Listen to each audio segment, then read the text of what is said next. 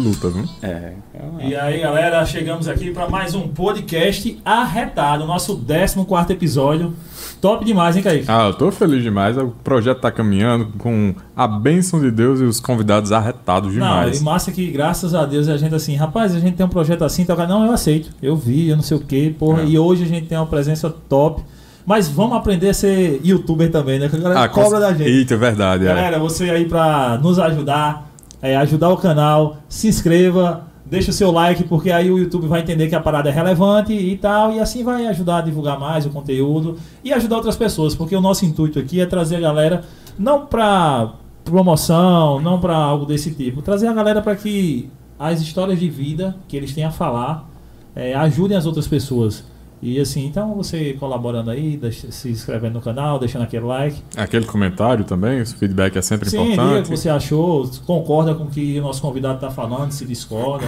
Né? Deixa Exato. aquele feedback e a gente traz ele de novo E aqui. pode até de- deixar a sugestão também para Sim. pessoas que vocês queiram que a gente convide para É, vir para cá. tá trazendo só pessoas assim, pessoas assadas, eu quero fulano de tal, deixa uma sugestão aí. Exato, a gente e tá a gente tentando. atrás. A gente tá tentando diversificar o máximo possível, né? Mas É. às vezes o pessoal quer algum outro tema. É, lógico, e a gente quer sempre trazer assim, independente do tema, conteúdos que agreguem É. para a vida das pessoas. Certeza. Como a gente não somos youtubers, não, somos, não vivemos disso, mas o nosso lance é de trazer pessoas que agreguem, pessoas que têm conteúdo, pessoas que é, todo dia dão a cara a tapa e conquistam e batalham, enfim. E eu vou Então, falar aí, pra você, o convidado de hoje é arretado. Que irmão, bota cara, gente boa. aqui. O cara é grande, É mas grande. grande mesmo, ó. Gabriel, brigadão pela presença, meu irmão, por estar aqui com a gente. É um prazer imensurável, né, não, Kaique, a gente Com certeza. poder tê-lo aqui nessa nossa é, humilde, humilde espaço. Humilde, mas extremamente acolhedor, né? Novamente, boa tarde, Edgley, boa tarde, Kaique. É, o projeto de vocês é sensacional, acompanho pela internet já. E fica o like aí pra galera aí, pra dar, o, dar a curtida, né? Dar a comentada e acompanhar sempre, porque a, a, a rotina aí de entrevista de vocês é, é muito, muito agregadora, né? Principalmente no, no- a gente tava conversando sobre isso, né? A, a- a internet ela tem essa liberdade de expressão e tem muita coisa assim que a gente precisa crivar e precisa selecionar para que a gente possa ter mais uma, uma, uma, uma construção positiva né, da, do, no nosso dia a dia através da internet, das informações que são passadas por lá. Então, vocês estão de parabéns, eu torço demais para que o projeto cresça, fico feliz demais, eu estou lisonjeadíssimo de estar aqui, cara. Que satisfação, que ambiente acolhedor. Eu, não eu que agradeço a vocês por estar por tá, por tá presente aqui nesse momento com vocês aí. Duas, duas figuras impolutas aí, de simpatia de primeira qualidade, gente de primeira qualidade. Ah, muito- muitíssimo obrigado. A gente fica sem graça A desse gente jeito, fica né? sem graça, né? A gente costuma dizer que a alegria do sertanejo, a gente que é do sertão, é servir os outros, né? então, é, o- o- Fique eu- à vontade, a nossa quiser. missão aqui é, é que o convidado saia com vontade de voltar. Então, Ah, quando isso certeza, acontece, tá bom certeza. demais. Show de bola, com certeza. É, Gabriel, que é trabalha como é policial, é fisiculturista, mas vamos trocar uma ideia logo sobre, sobre Tá treino. terminando também o, o curso de nutrição, né? Tô, tô, física, tô. tá cursando. Educação física também, nutrição, estamos na correria aí, estamos na luta aí para melhor servir sempre, né? Pra Eu melhor... acho. É igual a você, Edgley, não dorme não. Ah, pra quê? Vamos embora. Rodolfo, que é meu aluno médico do sono aí, que me perdoe. Mas eu vim pra quê? Vamos embora curtir. Três, Aproveitar, quatro né? horas, Vamos aproveitar, vamos otimizar, vamos otimizar Mas, o tempo. E aí, como é que, como é que tipo, é, pra que a galera entendesse, hoje é muito na moda o, a turma dos bloggers fitness, então todo mundo quer ser fitness, né? Não relaciona a atividade física, tudo, com a questão da, da saúde em si, tudo mais. Mas como é que entrou na tua vida, tipo, a, sem ser o lance do fisiculturismo, da competição, mas como é que entrou na tua vida, tipo, a, a- a atividade física, a- vou treinar para ficar grandão pro verão, vou fazer o que para isso? É, Eu, eu, eu começo a dizer assim que sempre tem um ponto de partida, né? É. O ponto de partida, muitas vezes, elas vêm através de uma, de uma dificuldade, né? É o que a gente estava conversando a- até um pouco antes aí de, de entrar ao vivo, que é a partir das dificuldades que a gente constrói o nosso caráter. E então, assim, é, eu passei por, uma, por um, um problema emocional muito grande na, na minha adolescência, é, é questão pessoal mesmo, e decidi canalizar um pouco da, da- dos meus problemas, das minhas frustrações na, no treino. Era algo que estava realmente em voga naquele tempo e tal, estava em alta aí. A liberação de serotonina, aquela coisa, aquela atividade que, que me faz. Me, eu experimentei, entrei na academia, vi que ali era o meu lugar e me fazia bem, era uma, uma, uma coisa prazerosa. E a partir daí foi só crescendo, só evoluindo, só amadurecendo. E estamos onde estamos hoje. Não é tanta coisa, pretendemos galgar mais passos, mas estamos lá aí nesse período aí de uns, de uns 11 anos treinando, treinando. Tá velho, desde né? que eu conheci a musculação até os dias atuais, uns 11 a 12 anos. Um bocadinho de dia, viu, já treinando. É, viu? É. E só, só a musculação ou pratica com algum outro esporte, Gabriel? Não, não, só musculação, só musculação. Como eu tenho uma formação militar, então muitas vezes a questão da- das corridas em tropa e tudo mais, aquela parte aeróbica mais intensa durante os cursos de formação, principalmente, mas sempre fui apaixonado pela musculação, né? Tem algumas pessoas aí, o pessoal do CrossFit que me perdoe, mas o pessoal às vezes me faz uns convites, né? mas aí eu, eu, eu nego todos assim, mas com todo respeito ao pessoal do CrossFit, é uma atividade extremamente importante, mas meu amor é, é pela musculação, é pelo fisiculturismo. E eu costumo também falar que a musculação é a mãe de todos os exercícios. É a Sim. mãe, é a base. musculação, é, a galera fala o que falar, critica o que criticar, mas ela nos, nos dá a base para tudo que a gente entende de movimento humano. É, a gente tem muita coisa a agradecer aos fisiculturistas da década de 60, 70. Aqueles caras galgaram um, um caminho que ajuda muita gente hoje, né? Porque fez com que a gente tivesse mais curiosidade de estudar, de buscar saber Sim. por que, por que isso, por que aquilo, como é que se consegue tal resultado. E assim vai melhorando a vida nu- nu- numa forma magnífica, né? E mas é fácil, tá? Porque pra galera assim, tipo, tem muita. Você hoje no Instagram, principalmente vendendo. A gente trabalha uma, uma parte no, no marketing, a parte online. É muito comum tu abrir lá o Instagram, tu ver lá um stories de alguém, tipo. Olha, quer ficar gigantão? Tipo, aí mostra um braço tipo teu aqui, né? Sem gordura, tá- as veias tá bem vasodilatado, não sei o que, ó. Seis meses no método tal, não sei o que, não sei o que. Foi fácil pra tu, assim como os caras vendem, e eles dizem, né? Que é fácil Eles fazer. dizem, é. Mas assim, chegar no, no nível de, tipo, de competir, de subir no palco, de, de. Tá sempre ali, buscando melhorar, buscando melhorar.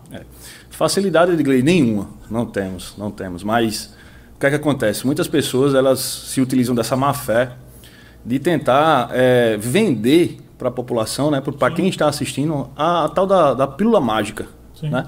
Então você vai ver lá é, chá seca a barriga, Ah, você é? vai ver, né? Você vai ver, toma esse produto aqui que em 30 dias você vai ganhar tantos quilos de massa magra. Então é, eles se aproveitam disso, né? Da- dessa, dessa necessidade urgente que as pessoas têm de, de alcançar objetivos de forma rápida, de forma imediatista. Sim.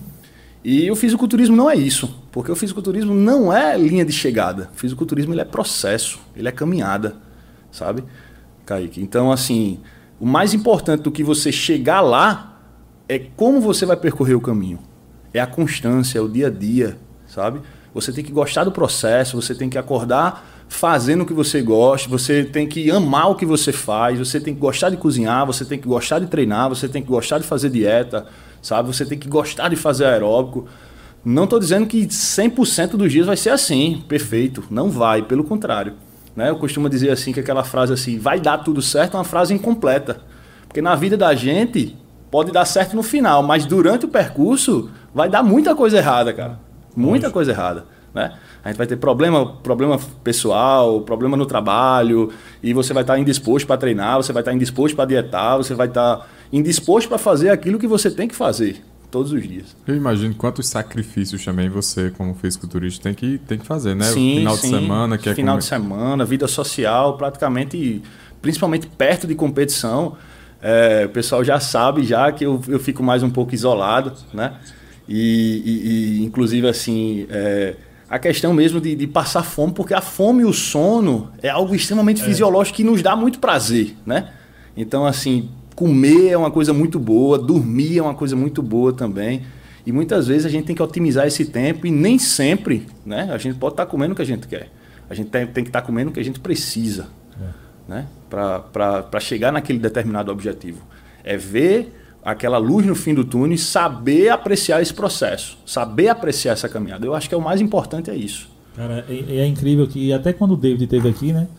É, quando ele contou da história da caminhada dele para os campeonatos internacionais, é, é, é, isso, né, cara? Tipo, é, o que é vendido e o que nós buscamos muitas vezes, que é uma falsa ilusão, é aquela imediatez, é aquela tipo do cara ver, ai, pô, não. E, e é comum a gente que tá frequenta a academia que está sempre dentro do meio, a gente sabe, não é comum, aí os caras fazem, ah, só isso aí o cara tá tomando bomba, fica assim, se eu tomar, fica assim. É. Se eu fizer isso, eu faço assim. Aquele ar de preconceito e já criminalizando algo e desvalorizando o esforço desvalorizando de, o esforço do cara porque tipo assim ah tu tem então beleza massa é fácil.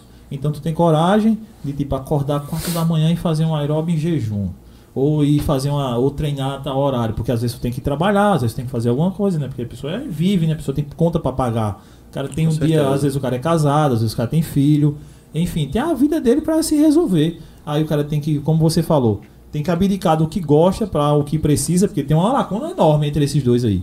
O que gosta e o que precisa, né? Porque, ah, o que eu preciso disso, mas se eu, o que eu gosto é disso. Só que eu não posso comer o que eu gosto, porque senão vai atrapalhar o meu objetivo final. Tem que ir só porque eu preciso aqui. E aí você já, porra, já quebra um bocado, né? Enfim, em, entre X variáveis que você vai controlar. Com certeza. E, e é, um, é, um, dos pontos que eu bato bastante, sabe, e sabe, Digley? Principalmente assim, no meu Instagram, eu, eu, gosto de postar algumas coisas, abro umas caixinhas de pergunta e tal, para meio que interagir com o pessoal, principalmente nesse meio que eu, que eu tô inserido. E sempre aquela mesma pergunta, né? O que é que você tá tomando? Ah. Né? Já é demais, é comum demais, né?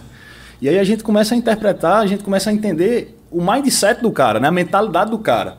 Porque não seria o que é que eu estou tomando.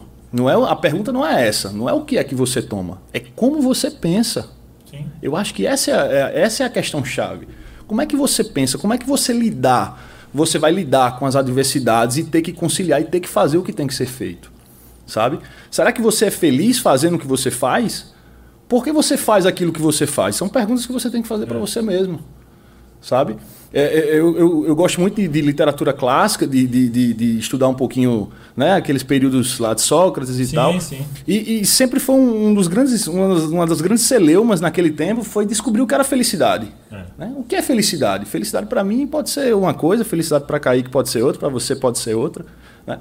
Mas é, os pré-socráticos, né, Aristóteles, sim. ele definiu a felicidade como sendo a busca constante pela perfeição. É o que ele chamava de eudaimonia. Mas não é ser perfeito, é tentar ser perfeito, sim, sim. sempre. Né? Tentar fazer o melhor de si. Aí eu vou pegar uma frase de Mário Sérgio Cortella que ele diz assim: é tentar fazer o melhor com que você tem para quando você tiver condições melhores você fazer melhor ainda. Melhor ainda. Muitas Sabe? vezes a gente cai naquela, não, é, mas eu estou fazendo o possível. Mas só que esse possível que você está fazendo não é o seu melhor.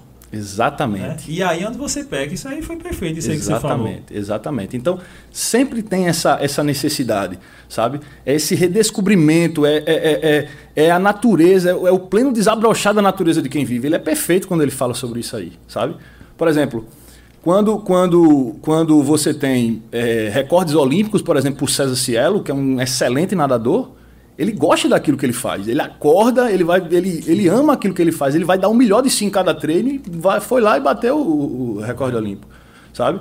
Então, pleno desabrochar da natureza de Pablo Picasso é pintar. O cara é fera na pintura, porque ele se achou, ele se descobriu, ele viu que ele amava o que ele fazia e ele, e ele, e ele ocupou é, é, todo o período de vida dele ou de tempo que ele tinha para fazer aquilo que ele gostava, porque ele se descobriu sabe? Uhum. É, um, é, um, é um lance meio não, assim, meio, é, bem, bem, né, bem isso, reflexivo. Isso é central até no que a gente falou é, no último podcast com a psicóloga. A gente estava falando um pouco sobre a influência da internet na ansiedade, na depressão. E, e casa perfeitamente isso que você falou, porque quando você não tem um propósito, quando você não tem uma meta a ser seguida, quando você não, não entende o porquê você faz o que você faz ou para que você faz o que você faz, você acaba se aliciando a qualquer coisa que vier. Isso. A qualquer coisa muito superficial que vier, como a gente estava comentando um pouco antes, às vezes uma vida de novela que alguém transmite para você, você acha que isso é a perfeição. É a perfeição. Que isso é a felicidade. Exatamente. Ele vende aquilo para você, ele passa uma falsa sensação para você, que você passa a se enxergar e dizer assim, pô, quem sou eu nisso aí? Eu estou muito abaixo disso aí. E na verdade não é. Não é, não, não seria bem por aí o caminho, não seria essa a mentalidade. Sabe? Seria de eu vou me esforçar para ser tão bom quanto. Sim. Entende? Tem um, tem um livro que é de Leandro Carnal, Mário Sérgio Cortella e Pondé, que fala É, justamente, so- justamente sobre a felicidade. Tem uma frase no livro de Carnal que eu ri demais. Carnal é ateu, né? Aham. Aí ele fala: ah, qualquer um dos dois, Pondé ou Cortella, que estiverem certo depois da minha morte, segundo Cortella, tem o céu e eu irei pro céu. Segundo Pondé, não existe, eu vou pro existe, inferno. Mas ambos, um vai estar lá em cima, outro lá embaixo, e estarei feliz com ambos. a mesma coisa, é verdade. Então, a gente, a gente pensa muito nessa questão da mentalidade. A mentalidade ela é muito forte de inglês, sabe, Kaique? Também é, é, é, é a base de tudo. Não é só você fazer aquela coisa mecânica porque tem que fazer, mas se entender e procurar o sentido e a essência do porquê você faz. Para tudo na vida, eu acho. Ah, né? é. Não só relacionado ao fisiculturismo. Mas eu tenho certeza que quando eh, vocês tiveram essa ideia de lançar esse podcast aí, que vai ser sucesso, se Deus quiser, já está sendo sucesso, eu tenho certeza que vocês se esforçam diariamente para dar o melhor para quem está do outro lado. Com certeza. Eu Com tenho certeza. certeza disso. Isso é, sem a, dúvida. A gente vive Então- pra a melhor qualidade de áudio. A gente fica inquieto. Tenho inquieto, certeza. Que é áudio, imagem, não sei o que, melhorar isso, melhorar para convidado, não sei o que, porque é isso. É, Eu acho que você é, é, expressou perfeitamente. É você fazer o melhor que você pode nas condições que você tem. Para quando você tiver condições melhores, fazer melhor ainda. né? Exatamente. Nosso primeiro podcast é uma mesinha redonda Foi, aqui, só eu e a Edgley com um ventilador. É, era. E aí já tá nesse ambiente acon- aconchegante meses, aqui. né? Há dois meses, primeira né? Dois meses, dois né? meses. Tratamento VIP aqui, viu, pessoal? Tratamento VIP aqui. Quem vier aqui pro meu lugar nas próximas vezes aqui, os caras são acolhem de uma forma fantástica. Mas eu acho que. E aí quando a galera chega, que aí você abre a caixinha de perguntas e a galera vem, aí tá tomando o quê? Tá ciclando o quê? Tá fazendo isso, mas é porque não entende, né? Não, não Sim, compreende o sim, que é o sim, lance da. da- E é por isso que eu sempre tento passar, sabe, é, é, Digley, que assim, eu acho que o mundo já vinha apresentando esses sintomas, mas principalmente agora, o mundo está tão carente assim de pessoas que, que precisam orientar outras pessoas, sabe? Não, não só julgar, mas orientar outras pessoas para saber qual um direcionamento que elas podem seguir, porque já tem tanta gente, cara, no mundo colocando outras pessoas para baixo, sabe? que o diferencial da gente é justamente tentar fazer o contrário, né? Não nos torna melhores do que outras pessoas, mas nos torna diferentes, sem dúvida. Tentar apoiar o cara, né? Eu, eu sempre estou postando coisas no Instagram lá motivacionais. Ó, você consegue, vai dar certo. Se eu consigo, você consegue. Eu lancei um desafio, eu lancei um desafio há uns 15 dias atrás, baseado em um, um livro de um, de um ex- ex-integrante do SEALs chamado Joko Willink. Joko Willink. Ele é ex-integrante da Força de Elite lá em que ele lançou um livro chamado Disciplina é Liberdade. né? Falando do poder da disciplina como uma forma precedente de você ter o seu livre-arbítrio, de você poder fazer o que você quiser da sua vida. E quando você olha de Sabe? fora assim, você imagina disciplina não. Você não liga muito à liberdade, não, disciplina. Porque você pensa já na disciplina como algo é, que, é, que vai lhe castrar, Sim. né? vai lhe limitar. Mas muitas vezes você tendo disciplina, você otimizando o seu tempo, você fazendo o que tem que ser feito, vai lhe dar a possibilidade de você fazer o que você quiser. Aí é por isso onde entra a liberdade, na, na visão dele. Né? E uma- um dos exemplos muito claros que ele faz, ele diz, ó, a minha rotina é essa, eu acordo todos os dias às 4 horas da manhã. Vou dormir às 10 e acordo às 4. Ele deu só um exemplo metafórico para falar sobre isso. Mas ele falando que ele consegue organizar todo o dia dele nesse período.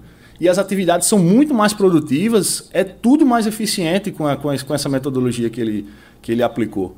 Né? E eu fui lá e estava lá 4 horas da manhã em ponto, acordava, mandava um oi pra galera, ó, pessoal, tamo, tamo de pé, se, você, se eu consigo, você consegue também e tal, vamos lá.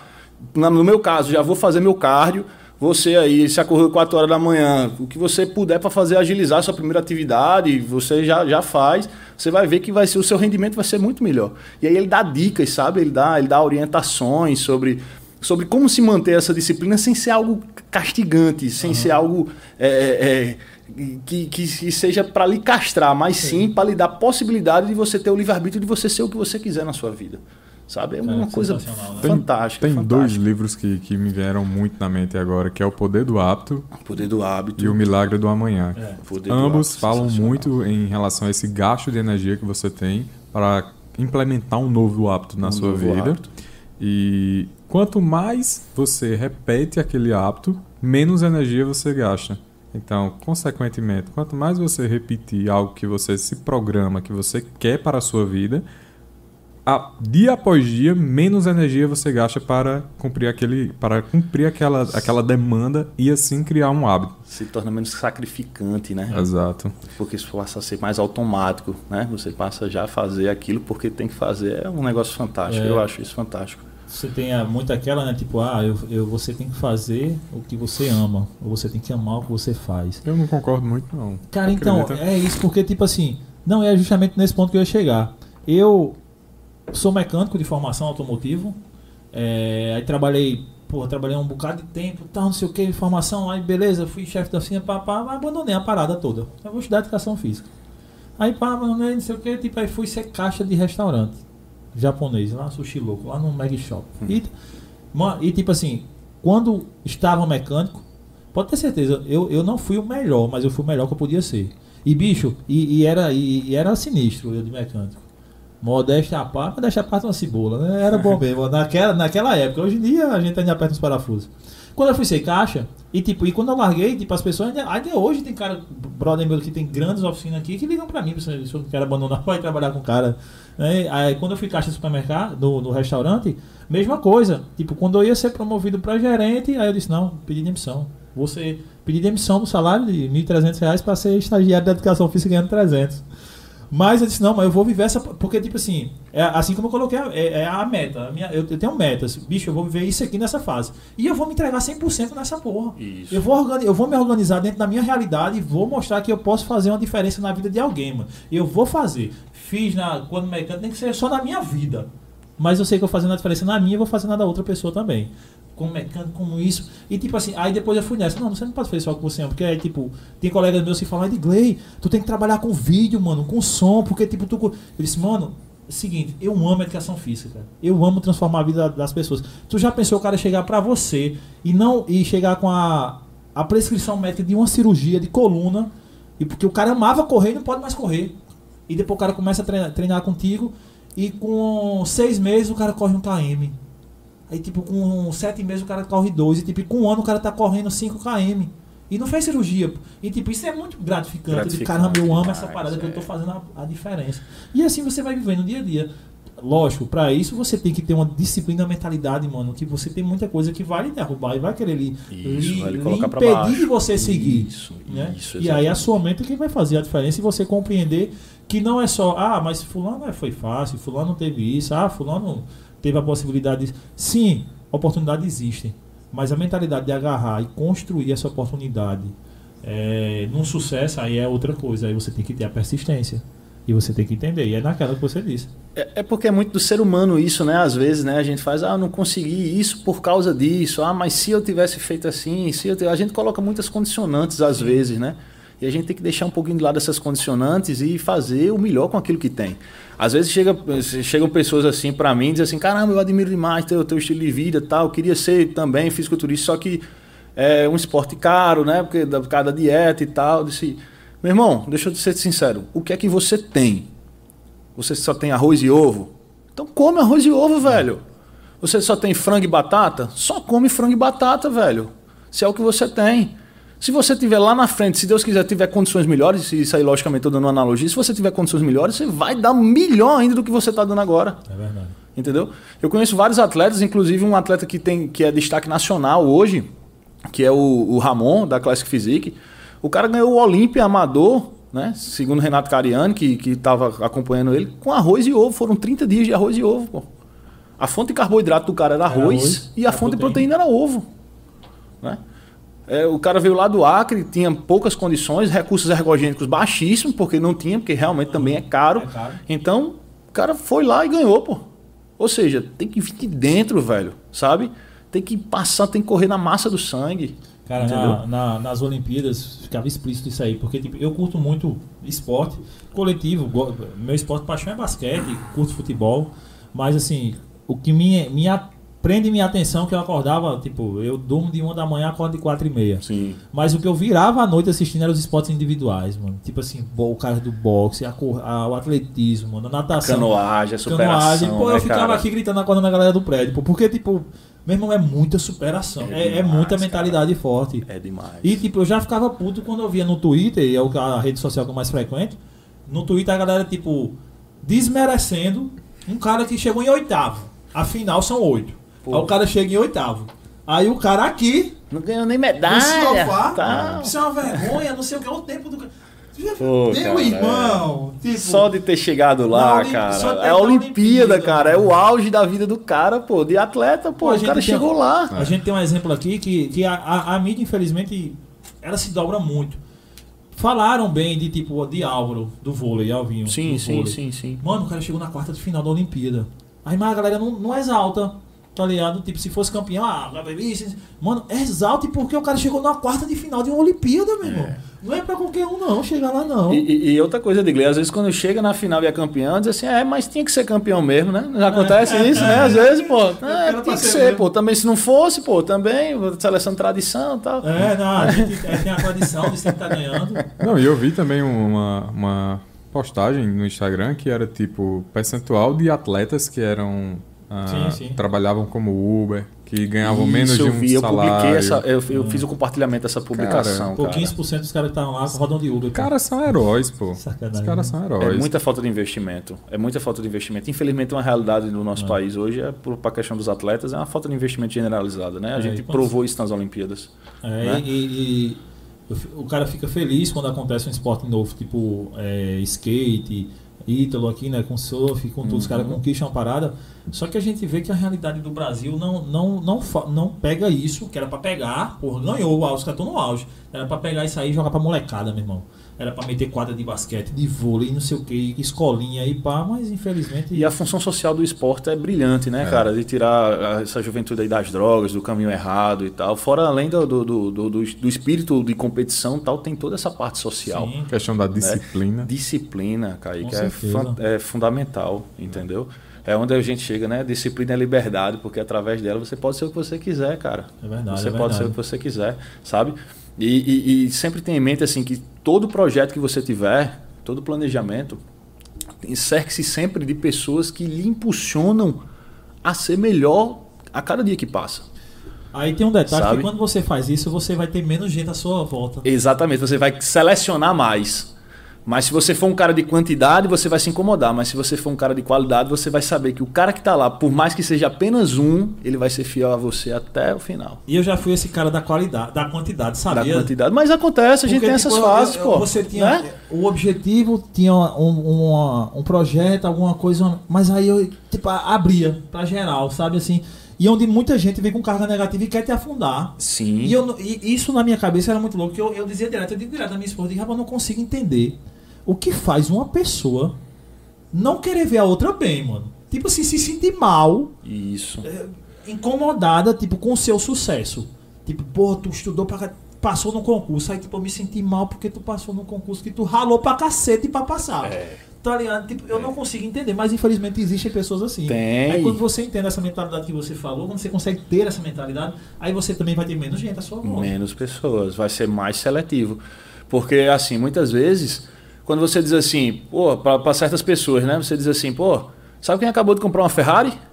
Lionel Messi, que foi transferido para o Paris Saint-Germain. O cara tá nem aí. Tá Agora nem vai dizer que foi o vizinho dele, cara. É. Vai dizer que foi um amigo dele, que, que cresceu junto com ele, que passou pelas mesmas coisas com ele. Tem gente que não, não quer, pô. Que não quer ver o sucesso do outro. Entendeu? Então, sexy de pessoas.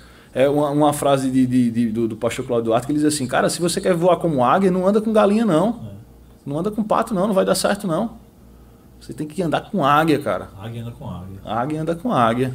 Porque você tem que ter um objetivo comum. Você tem que ter alguma coisa comum que lhe, lhe coloque na mesma, na mesma sintonia para você chegar lá. E aí as pessoas entendem, é, nós entendemos isso às vezes errado, porque às vezes assim, por exemplo, Uhum. um, um, um exemplo nosso do dia a dia, meu e Kaique, somos pessoas totalmente diferentes. Assim, mentalidade, pensamentos, histórias parecidas, Sim, sim. mas diferentes na forma de ser, de pensar, de agir.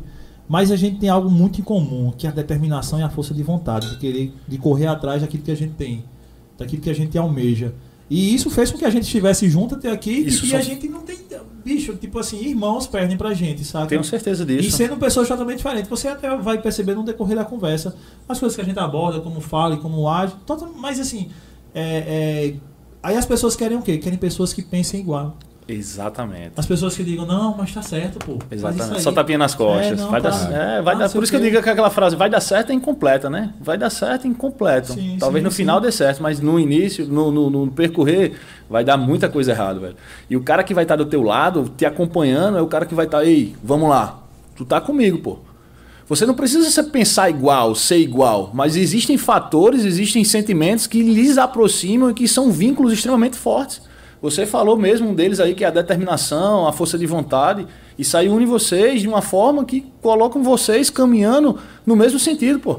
Ah. O gol tá pra lá, vou fazer que nem Evandro Guedes, o gol tá pra lá, então vocês têm que chutar junto pro mesmo lugar. No- nos livros de Napoleão Hill, né, que o Negro Tiago Sim. gosta de Sim, citar, sim. é justamente essa construção da mente mestra, a união de duas ou mais pessoas com o mesmo objetivo. Com o mesmo objetivo. Mas falando da seletividade também em relação às pessoas que nos cercam, vocês quando estavam discutindo sobre isso, me veio muito a questão do somos as cinco pessoas que a gente mais convive Isso. e também preceitos bíblicos, né? Há mais de Também. dois mil anos já, já, já era nos indicado, indicado não, recomendado não sentar na mesa dos escarnecedores, né? Também tem essa questão espiritual. Tem Exato. essa questão espiritual que pra mim é fundamental, sabe, Kaique?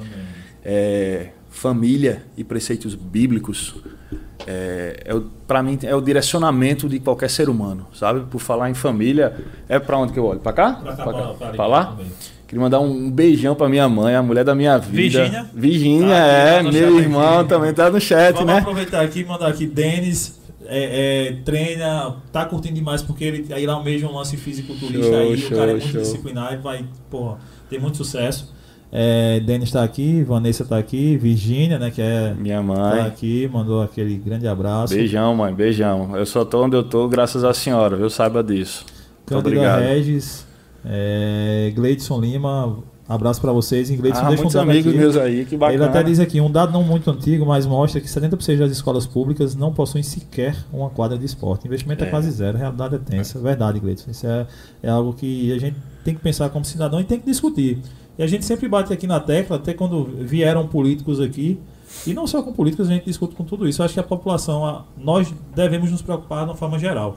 Já foi esse o tempo de dizer, não, é, deixa pra lá, não, é, não vai me interferir nada na minha vida. Vai interferir sim. Daqui a pouco a gente vai até falar como interferir na área da segurança pública, que você Sim. pode falar com mais propriedade, o quanto você vê que interfere é, uma não assistência para a base, embaixo, para a criançada. Total, total. Vai fazer que tu tenha muito mais trabalho hoje em dia. Total, total. É o famoso enxugar gelo que a gente tava conversando, É. né? Mas antes disso aí, Ah. é, entendendo essa mentalidade, tudo isso, o que fez entrar realmente assim, eu, eu vou competir, eu vou entrar no fisiculturismo. Pronto. É, o que eu falei, né? Sim. Eu entrei na musculação por meio de uma, de uma um problema pessoal que eu tive, né? É, problema em casa e tal. E aí conheci o mundo da, da musculação, o templo, né? Que eu costumo brincar, brincar, lógico, mas é o lugar que eu me sinto bem lá e tal.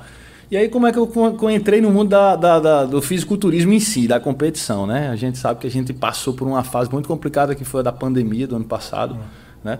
Que tudo praticamente fechou, né? Então, assim, é, e eu comecei a, a perceber que eu precisava ter inteligência emocional para direcionar, para canalizar aquela minha ansiedade, aquela minha. Porque o, o- mundo, né, como um todo, estava naquela questão de. sem expectativa de nada. A gente estava esperando o que era o coronavírus, não sabia, não, não usava máscara, não usava, era pelo, pela, pelo, pelo, pela saliva, ela- ninguém sabia, é álcool não usa, tal, aquela coisa toda.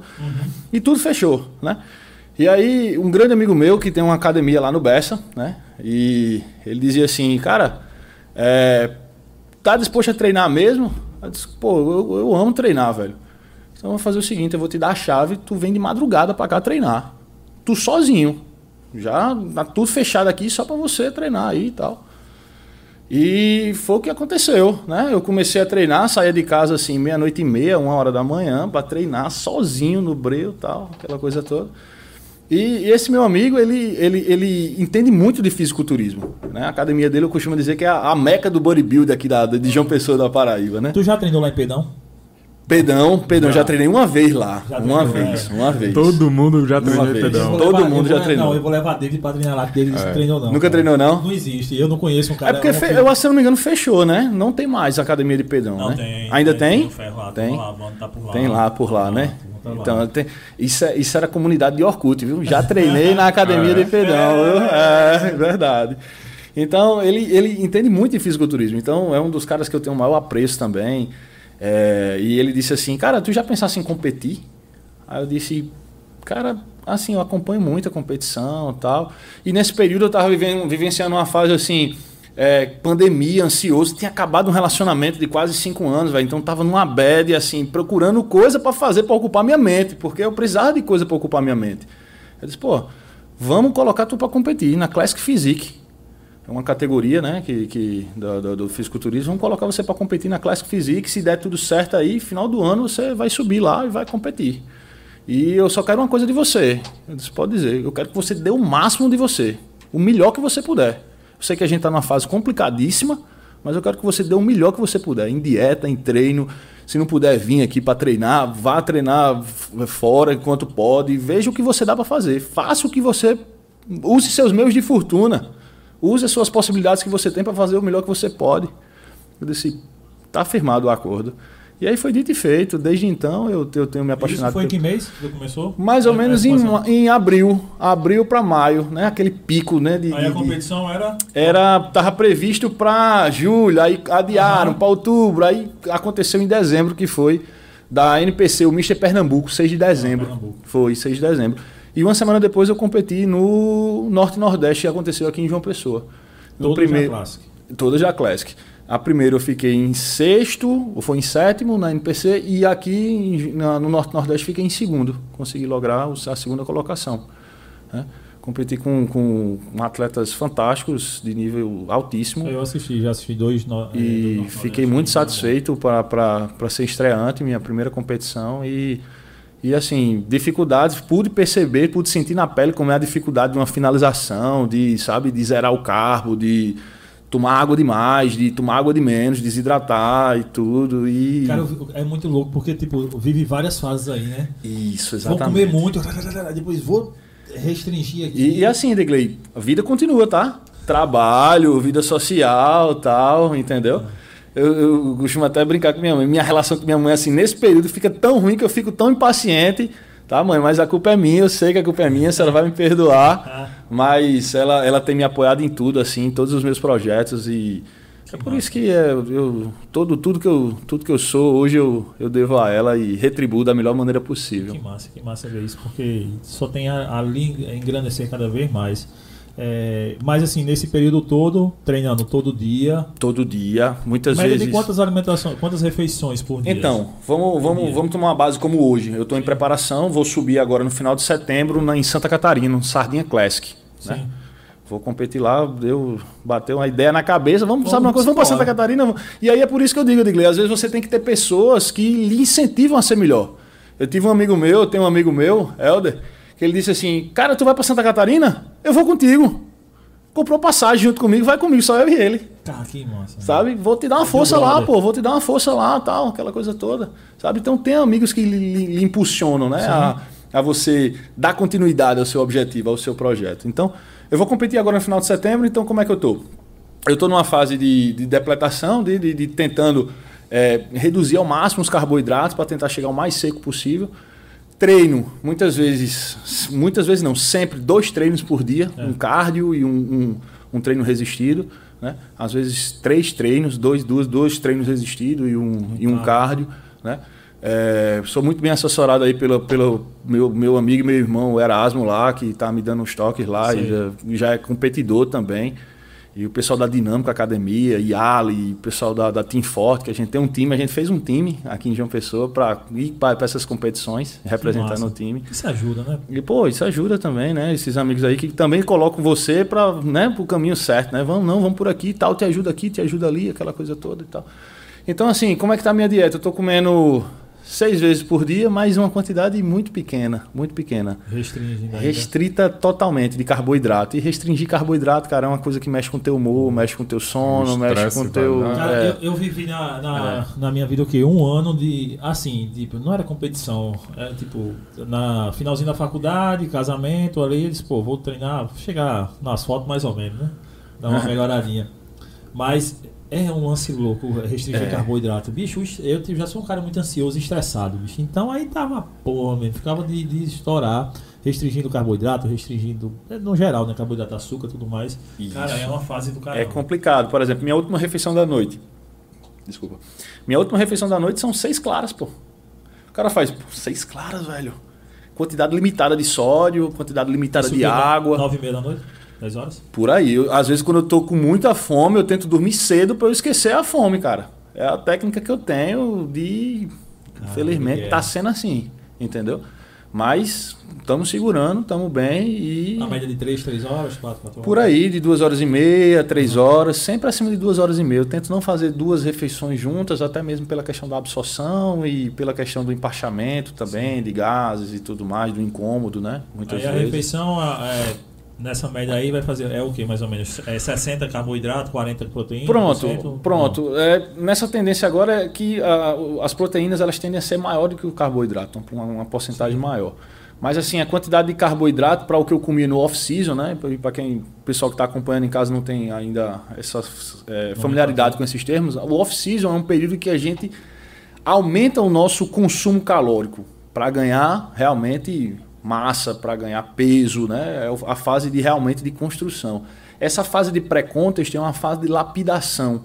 É aquilo que você já construiu no off-season e você vai lapidar. Exatamente. Você vai perder gordura, você vai é, dar uma, uma definição mais aparente da sua musculatura, da sua massa magra que você tem. Então, nesse período, a gente tende a baixar mais os carboidratos, elevar as proteínas, deixar a gordura ali numa, num, num ponto é, intermediário ali, mais ou menos de 1 a 1,2 gramas por quilo corporal, a proteína mais ou menos ali de, de 3, dependendo se, né, geralmente esses atletas, os atletas são hormonizados, são, usam ergogênio, então 3 gramas por quilo já é o suficiente para fazer essa síntese proteica. E os carboidratos ali na faixa de 2 gramas por quilo corporal, podendo baixar ou podendo subir de acordo com o feedback. Né? O, fisi- o fisiculturismo tem muito isso. Né? O peso da balança não é que não importa, mas assim a gente não se liga tanto no peso, mas sim como você está. Né? Às vezes eu estou me sentindo mais depletado, né? mais cansado, musculatura mais cansada, musculatura mais cheia, tudo isso depende de várias, de, de inúmeras variáveis, quantidade de sódio que você usa, quantidade de água, alimento e tal, suba um carbo, baixa um carbo e assim, e assim a gente vai, vai, vai lidando aí com essa Hoje tu tá com o quê? Tua altura é qual? 1,89. É, 1,89. E de peso corporal? Atualmente eu estou com 99 quilos, mas no off-season eu já cheguei a bater 117 quilos. Poxa. Isso fardado, isso dá um trabalho, cara. Isso há quanto tempo? É, eu fiz meu off-season esse ano de janeiro a mais ou menos junho, há cinco meses. É, cinco meses, cinco meses. De off-season. De off-season. Tu, tá- tu tá um mês e pouco é, que saiu, que quebrou e já foi embora esse. é, Já foi, já foi. Para você ver como corta, né? É. Como a gente corta e, e gastando, elevando esse gasto calórico com cardio, aumentando o tempo do cardio, exercício resistido também, com maior volume e tudo mais, dando o devido descanso. É muito importante isso Que aí aí. tu tem que pegar esse feedback do teu corpo. Isso. Porque, beleza, tem, ah, tem gente que critica, pode ser que alguém esteja vendo aí, ouvindo e vá criticar esse lance de ah, três treinos por dia, dois treinos, Uhum. treinos por dia. É, geralmente quando as pessoas me perguntam, e perguntavam mais quando era professora da academia, ah, mas pode treinar duas vezes? Pode fazer. Gente, tudo depende, cara. Exatamente. Ah, posso comer de 3 em 3 horas, 4, 4, 5? Depende. Depende. Tudo depende. Depende de, de, de quem é você, o que você quer, o que você vai fazer, como você pode fazer, o que Qual você o faz. objetivo? Qual o obje- Depende de. São várias, são várias é, coisas. é a mesma né? coisa que o cara chega pra mim às vezes aí diz assim: Cara, tá vendo esse alimento aqui? Estou. Ele engorda? Pô, cara, depende. Depende que se depende, sabe? Depende como é que tá o teu balanço calórico do dia, como é que não- o que é engordar para você, depende como é que você tá treinando, como é que tá teu descanso, depende, cara, de inúmeros fatores, entendeu? É ah, eu muito não vou- relativo. eu não vou comer um pão, um pedaço de- um pão de manhã porque engorda, cacete. Um, ouvi, cara, eu não conheço, né? Pode ser que exista. Alimento nenhum Nenhum, só ele, só ele. Tipo, eu vou comer esse amendoim agora, eu vou engordar. Não existe um alimento nenhum que engorde ou que emagreça. Nem que emagreça, exatamente. Não existe. Exatamente. Agora, o conjunto, os fatores que estão associados, como é que é, como é, que é o teu dia todo. Isso, O que é que exatamente. faz, qual a demanda energética do teu corpo. Exatamente. Tudo isso tem influência gigantesca. Tudo. Mas é aquela questão da imediatez. Aquela questão da caixinha de pergunta. O cara chega lá, e aí, tá tomando o quê? O que é que você está fazendo? Né? Qual E a aí? pílula mágica? Qual a receita? Né? Ah. Passa a receita aí. Pô, a receita eu vou te dar, constância. Todo dia faz isso, faz assim, faz assim, faz assim, assim dessa forma. Ah, quero não. Porque demora É muito. difícil, né? Demora, É, demora muito, e muito. tal. Eu costumo dizer que fisiculturismo e musculação é um esporte para idoso. E é, né? Assim, idoso no sentido de que você. Uhum. é, os ganhos são lentos, eles são demorados e tudo mais. Ah, você pega um cara que tá um ano na academia e um, ano que tá, e um cara que tá um ano correndo. Você vai ver que o cara que tá um ano correndo, ele já parece um atleta de alto nível já. Enquanto o cara que tá lá na academia Exatamente. ainda tá fazendo recrutamento de, de fibra muscular. Exatamente. E, e, assim, por isso que eu falo muito, eu bato na questão de sempre a internet estar trazendo é, conhecimentos enriquecedores, porque tem uma gama de conhecimentos que podem lhe colocar pro buraco, cara. Sabe? A quantidade de gente que eu vejo assim, que o cara não sabe. Edgley, vocês são da área de educação física. Tem gente que não sabe a biomecânica de um exercício, o cara quer tomar esteroide, cara É. sabe? Ah. Não, porque eu vi no podcast, eu vi no canal tal, eu vi que o atleta tal. Cara, o cara é atleta, tu sabe o que ele tá usando, tu sabe o que ele tá fazendo? Não sabe, pô. Não, mas é porque eu vi que dá para fazer uma refeição de li uma refeição livre toda semana. Para o cara, para você ninguém sabe, tem que avaliar. Tem, tem inúmeros fatores. Quantidade de exames que esse Cara, cara, não, que o atleta gente- faz. Toda assessoria, né? treina. Toda, toda uma equipe que tá por trás disso. Eu, eu costumo dizer, muita gente nem treina, muita gente faz só ginástica. Porque treinar, porra, treinar tipo, exige consistência, exige, Isso. exige disciplina, exige foco, determinação, é, respeito ao seu corpo, respeito a vários fatores que tem ali. Então muita gente não tem nem nada disso. Então muita gente faz o quê? Faz só uma ginástica. Vai lá para se exercitar, tá, tal, bem. isso. Trein- Mano, treinar é isso. Então aí o cara. ah, E aí tá na moda, porque aparece uma blogueira, tipo no TikTok da vida dançando com um percentual de gordura de 4%. Gigante, pô. Tricadona, abdômen, bumbum lá em cima, todo o braço um fodão.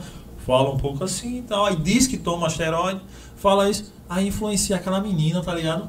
A tomar também. Aí ela acha que é assim, ah, eu vou. Ah, o que, é que ela tá tomando? Ah, ela disse que se tomar um ciclo disso e disso, eu resolvo. Ah, não, calma, não é assim não. É. Ou você vê a realidade de um atleta, como o cara vem na academia, o cara aí tá, os dois, nós dois aqui, dois frangos treinando, né? E vê o cara assim, ah, isso aí, pô, o cara tomar isso aí fica aí, em dois meses fica assim. Fica desse sei jeito, o quê. é. Mano, mas e, e, tipo, muitas vezes o cara compra, o cara compra essa ideia que ele mesmo plantou na cabeça.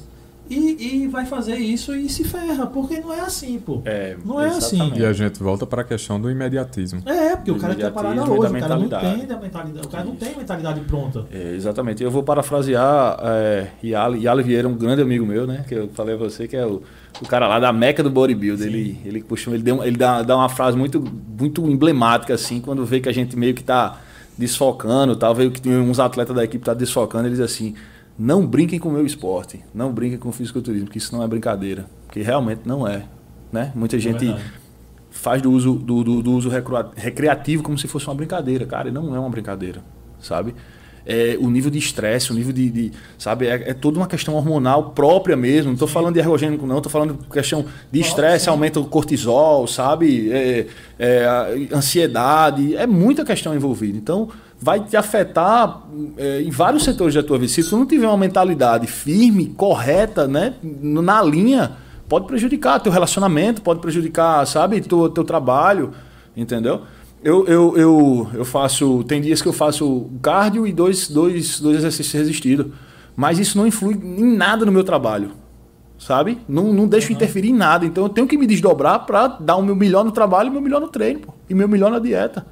E meu melhor em casa. E meu melhor num relacionamento que eu tiver. Entender? Entende?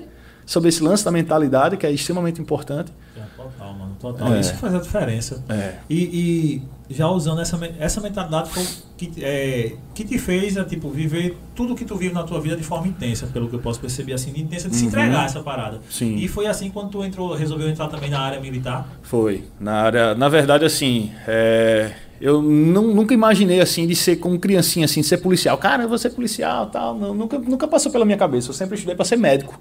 Olha só que viagem. Foi loucura. Eu sempre, eu sempre é, estudei para ser médico. Só que o que é que acontece? É, a partir das dificuldades, você lembra que eu, a gente abriu esse programa dizendo isso, né? Que a partir das dificuldades a gente muitas vezes toma novos rumos e acontece a evolução a, a, a, partir das adversidades, né? Das dificuldades, né? Começa, a gente começa a, a, a galgar novos degraus a partir disso aí.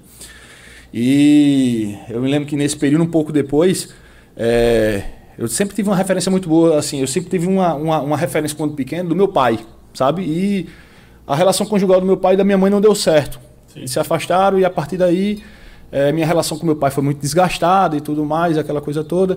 Coube a minha mãe é, segurar um pouco a barra né, da educação. Somos, somos três lá, eu e mais dois irmãos, então segurar a barra da educação e tudo mais e tal. Ou seja, o contato era direto. E eu dizia assim, cara, eu não vou, eu acho que eu não vou conseguir passar em medicina não. E se eu não conseguir passar em medicina, vai ser mais um ano aí estudando e dando, dando prejuízo financeiramente. Eu preciso de alguma coisa aí para para ficar financeiramente independente, pelo menos para eu pagar as minhas coisas para dar uma dar uma aliviada, né, cara? E foi o que aconteceu. Na verdade, o primeiro concurso que eu fiz foi o da SPSEX. Eu tinha 18 anos. SPSEX, que é o curso de formação de oficiais do Exército. Sim, sim, que é sim, lá sim, em. Que é lá em. Pernambuco, é? Não, Não, não. em Campinas. Sim, sim. E a SPSEX em Campinas, você passava um ano na SPSEX e passava quatro anos na Agulha Negra. Na Agulhas Negras, que é justamente a, a, academia do, do, do presidente, né, Jair Bolsonaro. E, e- e eu fiz concurso para lá. E aí, sem saber, muito novo, cara, eu fiquei a duas posições de ser chamado. Né? Só que eu não sabia esse lance de ter lista de tinha gente que desistia, tal, aquela coisa. Ou seja, acabei podendo ter sido chamado e não sabia. Sabe? Tipo, tava duas posições. Tipo, era, se eu não me engano, eram 530 vagas, eu fui o 532 ou Tinha 533. muita chance de passar. Porra! É lógico, muita. Muito. Sabe? Eu acho que se brincar, chamaram até o dobro do número de vagas e eu não percebi. Aí eu, pô, deixei pra lá, cara. Aí, isso foi em 2011. Quando, no início de 2011. Quando foi no final de 2011, eu prestei o concurso pro CFO. Eu disse, pô, tem um negócio bom lá pra você, que é, tipo, ser policial e tal, e já entra com a bolsa e tudo mais e tal. Eu disse, caramba, vai ser polícia, velho. Será que eu tenho vocação pra isso? Vamos lá. Então a vida era desenhada pra medicina. Pô, a vida eu tava estudando para ser médico, cara. Eu tava estudando para ser médico, era o sonho da minha vida, era ser médico. E aí o- a minha vida ela, ela deu um nó de 180 graus. E aí o que foi que aconteceu? Eu fui, prestei o concurso, na época era PSS, Processo Seletivo Seriado, né? Que era em três anos. E passei. E passei muito bem colocado, cara. Assim, modéstia à parte, passei, se eu não me engano, foi em segundo ou foi em primeiro. Porque eu já vim estudando para medicina, sabe? Saquei. Então deu tudo certo, deu tudo certo. E aí vem a, a- a- a segunda parte mais difícil, o TAF. Porra, e agora? Vamos treinar pro TAF. Já passamos, vamos treinar pro então TAF. tu não era da. da Não era ainda, né? Não, não- não- ainda não sacava muito, de, de, né? Disse, pô, vamos pra, pro TAF, vamos, vamos matar nos peitos aí, vamos lá. Fui, passamos e aí me apaixonei pela profissão, entrei, foram três anos muito bem feitos de curso de formação de oficiais, fiz amizades. Um abraço, inclusive, para minha turma de aspirantes 2014. Pô, os caras são. A gente tem uma convivência tão, tão, tão íntima lá. São três anos integral, realmente integral de Digley, viu, Kaique? Assim, de manhã, de 5 horas da manhã até, sei lá, meia-noite, 11 horas. Imagina, Junto. três anos, junto, colado, Todo colado. mundo. Fazendo tudo que você imaginar. Faxina, assistindo aula, tirando serviço tal. E a gente teve uma, teve uma, uma relação muito boa, a turma era muito boa. E aí eu fui me apaixonando pela atividade, fui vendo como era essa questão da segurança pública e tal. Fui me dando bem e tal. E estamos aqui até hoje, vamos completar aí próximo ano, se Deus quiser, se Deus permitir. 10 anos de polícia, 10 anos de ingresso. Todos os dias pedindo proteção a Deus, orando quando saio de casa e agradecendo quando eu volto. Amém. Amém. Quando sai do CFO, você já sai o quê? Sargento? Não, Não, tenente. sai aspirante As- oficial. aspirante oficial. Aspirante oficial. É, você, você passa três anos no curso de formação de oficiais, cadete primeiro ano, cadete segundo ano, cadete terceiro ano. E aí tem atribuições diversas e também tem a função escolar, né? São, a gente paga aí uma média de. São três anos, a gente paga uma média de 17 cadeiras por semestre. É uma quantidade Com força. bem complicada, né? É Por isso que a gente passa coisa. tanto tempo. Isso aí fora faxina, fora as obrigações militares, né? propriamente dito. Para você ter uma noção como é, o curso é tão tradicional, o curso é tão conservador que no primeiro ano, no primeiro ano, cada aluno, cada cadete, ele recebe uma planta para cuidar. E ai do aluno que deixar morrer essa planta ou deixar ela mal cuidada. É? ou seja, é, É mesmo? é, cara, Isso é é, interessante. é. Não é? É. Que, que massa. Assim, cara- Mas no final você não é obrigado a matar a planta. Não, não, não, pelo amor de Deus. Não, não, não. Pô, Você tá tem que cuidar. Aqueles, mano. aqueles filmes, né? É, tem cara algo- recebe um cachorrinho. O cachorrinho, os cursos, né, de comandos FE e tal, só cuide desse cachorro aí e tal, aí pra testar o que o cara não tem apego a nada, agora mate, pô, É. Deus, ah, chega a dar uma dor no coração, pô, e logo eu que trabalho na parte de cães, aí, olha só, então a gente recebe uma planta, pô, pra cuidar da planta, pra ter a disciplina de ir lá todo dia, cuidar da planta, aguar a planta, sabe, temos obrigações de faxina de alojamento, faxina de alameda, faxina disso, faxina daquilo, obrigações escolares, pontualidade, é, disciplina com relação a fardamento, sabe? Pô, porque a gente ficava no regime integral de segunda a sexta. Quem é que queria perder o final de semana? Ninguém queria perder o final de semana, cara. E se vacilar, Se vacilasse, perdia, pô. Pelo, como eu já perdi muitos, eu já perdi muitos finais de semana. E por motivos muita assim. gente perde. Muita gente perde, é normal. Porque justamente é para você tentar se enquadrar naquele, naquele, naquele, naquele ramo ali, naquela, naquela disciplina, né? É, é, é, e para você ver, eu já perdi um final de semana por causa de uma muriçoca que caiu em cima da minha cama, cara. Sabe? A- lá é o seguinte, lá no alojamento, é, as camas, elas têm uma, uma, uma roupa de cama só, que você tem que deixar ela totalmente esticada, ela é branca, com o, sim, com o emblema da academia no centro, o emblema da academia tem que estar no centro, Centro é centro mesmo. ali Centro é centro. Inclusive, teve gente que já foi anotado porque tava um pouquinho pra esquerda, um pouquinho pra direita. Perdeu o final de semana por causa disso, cara. A gente pregava embaixo e tal, deixava ali no centro aquela coisa toda. E chegou lá, meu nome, meu nome de guerra é Barroca, né? Aham. E ele disse, Barroca, é, perdeu o final de semana, tá? Aí eu disse, por que, senhor? Aí ele fez, vamos lá comigo. Aí eu fui lá no alojamento, é uma muriçoca, uma muriçoca morta, pô. Uma muriçoca acho que bateu em algum canto e caiu em cima da minha cama.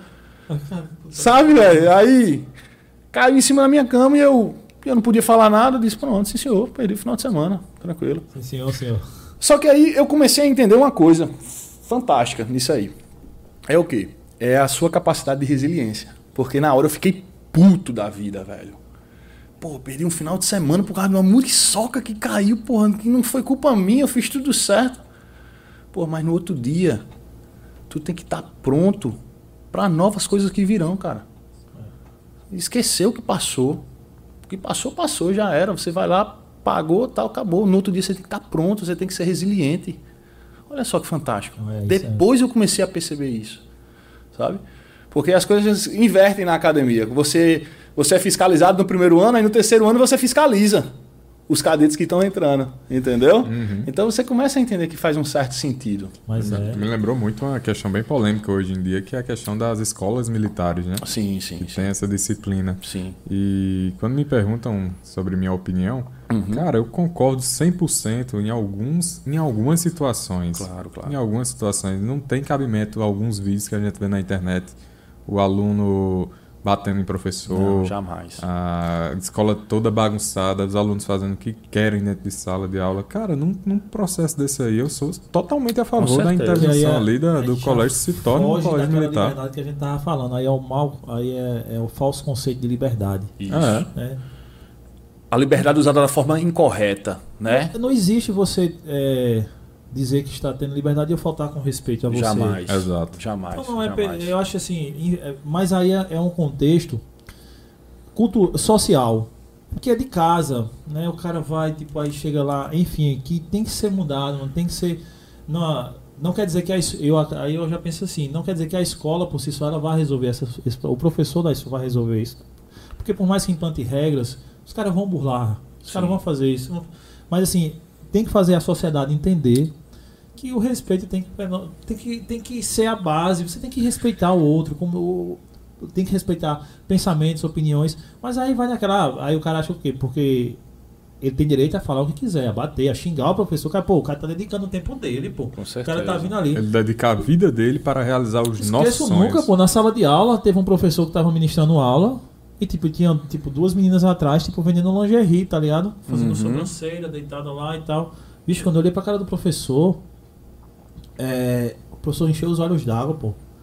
Cara, o professor saiu de sala, pô. Ele pegou lá a malinha, depois em off eu, eu digo os nomes.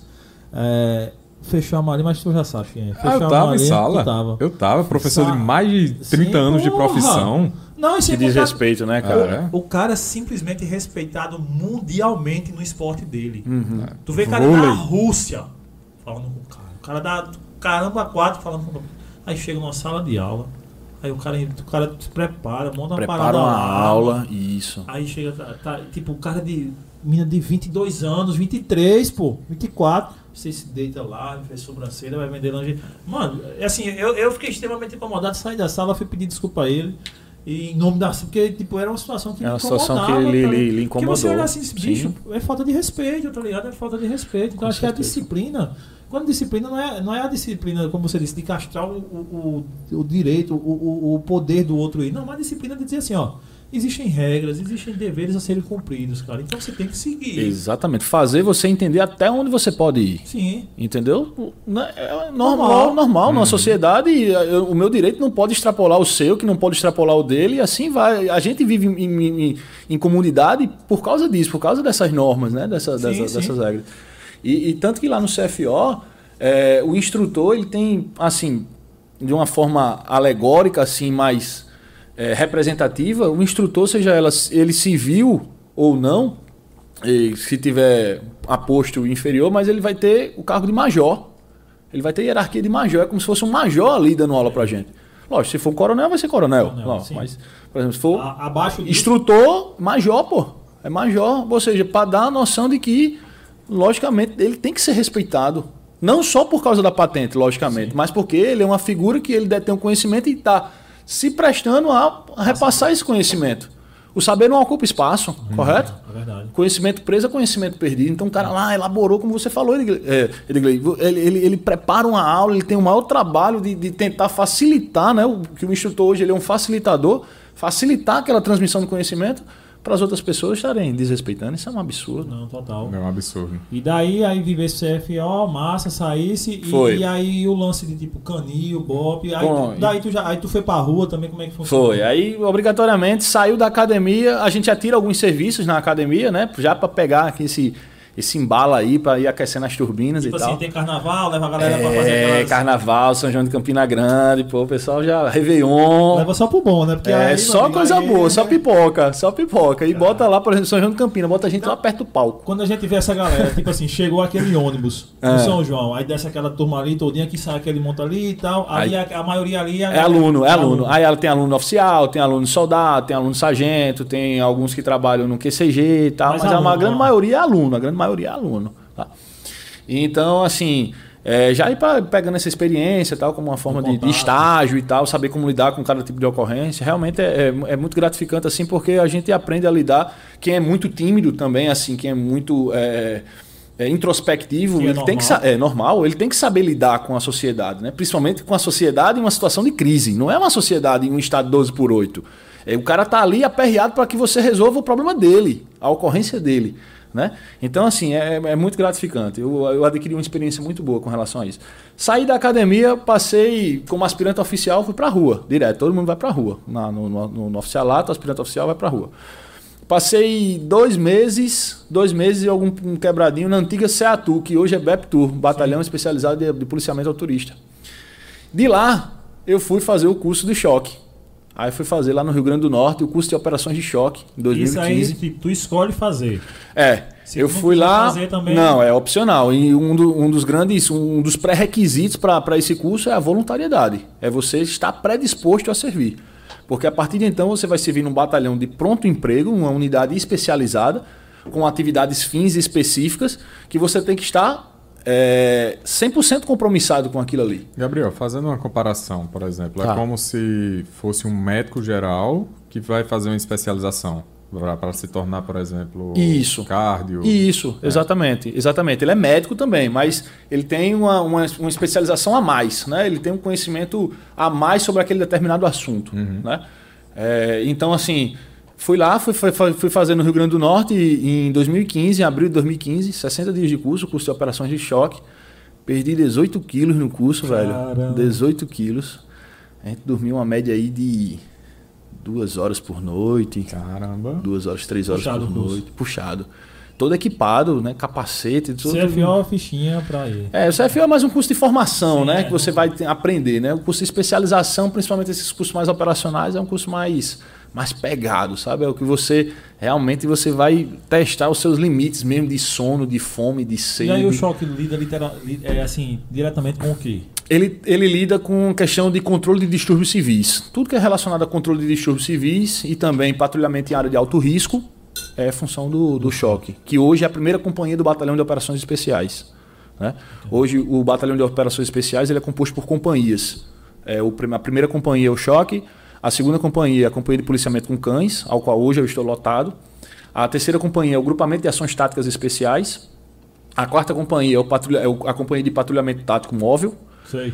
A quinta companhia é a companhia de choque de Campina Grande, que a gente tam- também tem nossas unidades lá no interior da, da Paraíba. E a sexta companhia é a companhia de choque de Patos. É, é aquela do sertão lá da Catenga, CPR2, né? exatamente. É de lá. É de lá, que engloba Patos, Souza e Cajazeiras. Toda aquela região ali do, do sertão. De Patos para lá é tudo sexta companhia. Ah, Entendeu?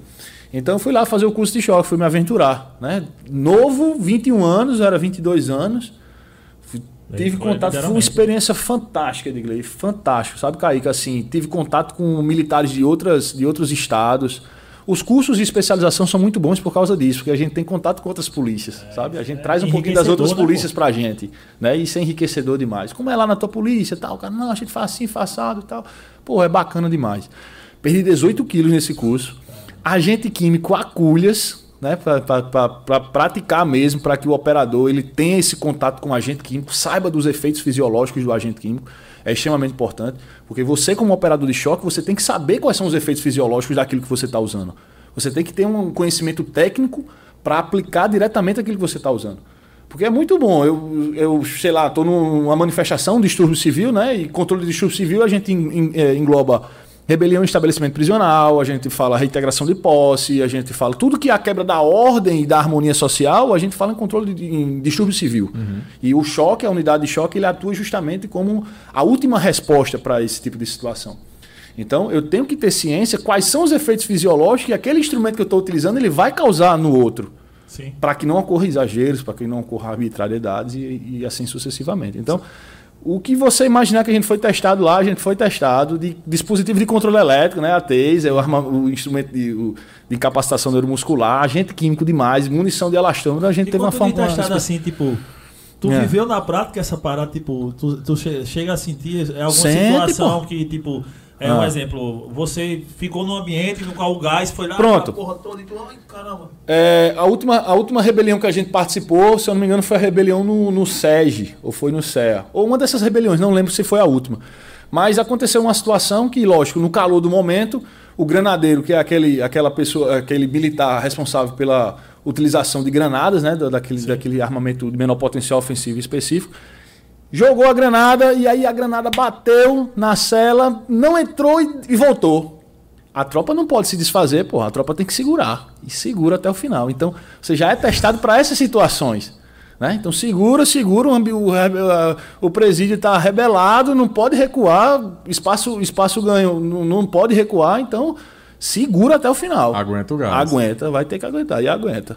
E vai ter que aguentar. Levantou uma questão bem importante, porque Aguenta. eu dei de presente pra minha esposa um. um, um- Uma granada de gás. não, uma granada, não, um spray de pimenta. Spray, spray. E a gente nunca nem sentiu aquilo ali. Spray, mas spray. Mas é importante você saber, é o que você está falando, ah, você saber a, a consequência que ele pode Os causar. efeitos né? fisiológicos, Os efeitos sim, sim, importante. Agora, para você ver, né? A gente vai aprofundar um pouquinho ainda, mas Tá. assim, é, é incrível, eu costumo dizer, né? Hoje em dia, geralmente o poste mija no cachorro, né? No cachorro mija mais no poste. Mas é óbvio, como em todo em qualquer lugar, há algum tipo de excesso, enfim. Sim, sim. Só que a internet, e aí existem os haters, né, aquilo que a gente falou, os odiadores da internet, a galera às vezes potencializa algo por questões políticas, ideológicas, enfim. Discrim... É, é, é impressionante, isso eu vou dizer, mas tipo, meio que é, é, traz uma, é, é, uma mal visão da polícia, né, cara? Isso. Às vezes, assim, tipo, querem passar muitas vezes para a população de que a polícia é, é, é, algo, é um organismo estranho ali. É, é a força repressora, É a né? repressora. E eu É. até falei ah, uma vez no podcast aqui, uma vez, que eu é, fui abordado numa blitz, eu ando de moto. Então de noite é comum demais o cara ser abordado Aham. em blitz. Eu já estou acostumado. Uhum. Intermários, aí parei lá, acho que devia ser alunos, muito provavelmente era, eram alunos. Aí quando o cara parou na Blitz, era uma Blitz de trânsito normal, mas aí o cara já veio, quando eu mandou encostar, quando eu fui encostando na moto, o cara já veio com um fuzil em cima de mim, desce da moto, mão na parede, abre as pernas rápido, aí eu, eu tipo, eu travei, tá ligado? Travou. Aí a minha travada, aí eu digo, não repitam isso, pelo amor de Deus. E, e até desse lugar, não foi um desrespeito. Eu só tirei a cabeça e disse, moço, calma aí. Pera aí, ele disse, vamos, vamos, mão na cabeça. Eu disse, moço, você tá procurando alguém nas minhas, das minhas características sei, e tal, sei. não sei o quê. Isso é, é procedimento, padrão. padrão, disse, tá. "Mano, não é padrão, porque eu faço isso todo dia. aí, enfim, aí eu disse, o cara, disse, ó, não vou fazer isso tá... Eu, eu errado, né, logicamente. Mas eu disse, "Ó, não vou fazer isso que você tá pedindo. Cara. Ó, meu documento tá aqui e tal, a moto tá aqui, abri o baú, pode olhar, mas eu não sou vagabundo, cara. Ele disse, não, tô chamando você de vagabundo, não, não sei o que. O cara tava um pouco estressado. Eu sei. Aí, mas só tinha eu, né? É, Na Blitz só tinha parado eu, tava um monte de cara, né? Aí eu, caramba. E naquela eu sei que, tipo, eu acho que ele, ele tava um pouco estressado, não sei a situação que ele tava. Ele foi e me liberou, pode ir embora. Eu fiquei pensando, pô, o cara começou errado, conduziu errado e e terminou, não, não, não viu nada. Se a moto fosse roubada, ele não tinha visto. É. Mas enfim, são situações, situações no qual acontece muitas vezes. Alguém filma algum trecho Sim, de alguma coisa, e sim, hoje, sim. é, é- hoje é pancada. É. E o cara manipula a informação. Todo mundo tem acesso a um telefone, né? Uma, uma câmera, alguma coisa. Aí assim. alguém manipula de uma forma e o que, é que a galera faz? Já vai batendo. Vai ah, batendo. essa polícia repressiva. É. Vê muito caso em, em, em São Paulo, principalmente, a gente vê alguns casos mais. E assim, e eu sempre digo, cara, é, não defendo nenhum nem outro. O que é que eu digo? Tem que ser analisado, cara. Se a gente for pegar tudo que tá lá, o videozinho de Instagram, de WhatsApp, no Twitter, e você for compartilhar aquilo dali, você for achar e dar, dar voz de veracidade a algo que você não sabe o contexto, Sim, sim, sim. porque, Sim. por exemplo, nessa situação, que o qual eu perguntei o cara, supondo que você tá numa situação aqui, a, o rádio fala, ó, tá indo. Atenção, sei lá, um sujeito de moto assim, assim, assado, acabou de, de matar um homicídio aqui, deu 10 tiros num cara aqui, não sei o que. Então você já vai ficar ligado para aquela situação. Sim, sim. Aí verdade. vem um cara que tá na mesma característica, né? Mas não foi aquele. E o cara vem na moto e na hora que você vai abordar o cara, não, qual foi? Não, não vou. Não. Então, É. Uma, já já- uma- Isso, já é uma resistência passiva aí, né? Uma resistência. E Enfim. a sociedade não compreende muito. Isso, exatamente. Foi até bom você tocar nesse ponto, Edgley, porque realmente assim, a polícia, ela por si só, ela tende a ser um pouco mal vista, primeiramente por ela já ser um pouco restritiva de direitos, né? Sim. Entende? É, a intenção dela é fazer com que o direito de um não extrapole o direito do outro. E muitas vezes o direito daquele um, ele se sente um pouco ofendido, Sim, né? sim. Eu costumo dizer assim, eu tô com meu som na minha casa ligado às alturas, aí chega a polícia e manda baixar. Porra, essa polícia é foda, não sei o quê, papapá. Tá Por si tá só, aqui, é, tá, tá tá, aquela coisa, por si só ela já é restritiva de direito. É, o segundo fator, talvez, seja a questão de um pouco da herança que se tem um pouco do tempo do AI-5 lá, do regime militar, aquela coisa toda, de um período mais extremamente mais complicado, aquela coisa toda. Enfim, tem essa, tem essa vertente também. Só que o que eu quero dizer a vocês, é, e a, a todos que estão nos assistindo aí em casa, profissional ruim existe em todos os lugares. É, é óbvio, é o que a gente fala na política, cara. É, né? A gente procura se basear naqueles que são exemplo. Trabalhei com muitas pessoas boas, trabalhei com muitas pessoas ruins também. E a partir disso, eu pude, sabe? Sim. Eu vou por aqui. Não, por aqui eu não vou não.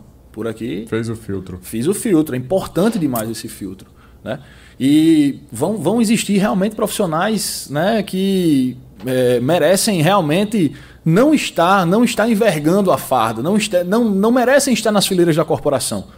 Mas eles não representam a maioria, porque a grande maioria são, eu posso garantir com toda certeza, que são homens de bem e trabalhadores. Né? Cara, isso é porque Isso é- existe isso em qualquer profissão. Qualquer cara. uma, qualquer Médicos. uma.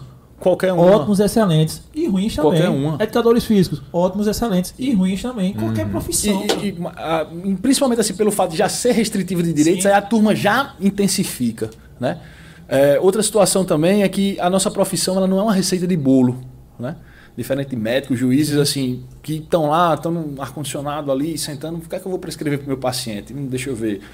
Não, sabe uma coisa? Eu vou prescrever isso, não. Vou prescrever aquilo. Na vida real, na comunidade, tem isso não, velho. Não tem replay, não. Sabe? O que torna as coisas muito mais difíceis. O juiz ele vai dar uma sentença, ele analisa, passa dias, meses, anos para dar uma sentença. A gente não tem esse privilégio. Né? É na hora. Na hora, milésimos de segundos.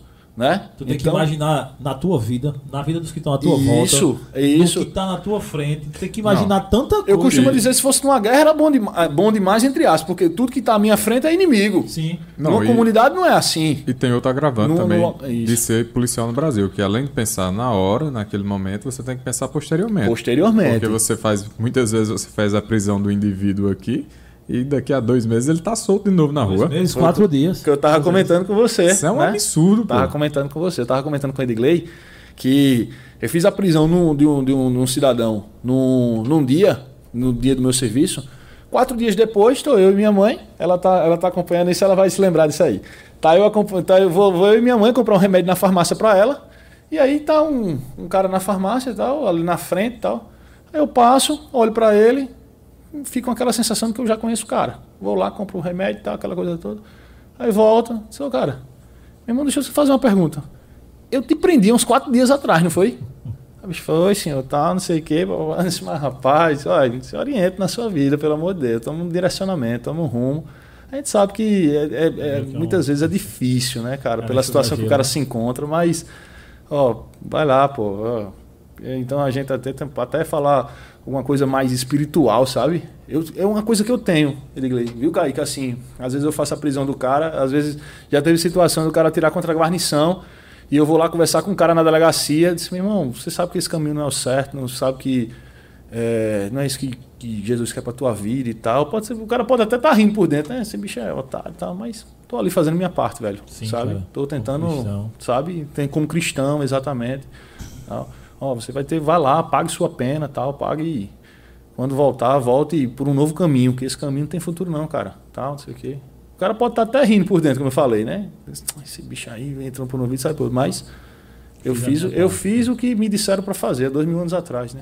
É verdade. Entendeu? É verdade. E- E, e- aí, tipo, veio o lance do, do curso de choque, pá, Isso. massa.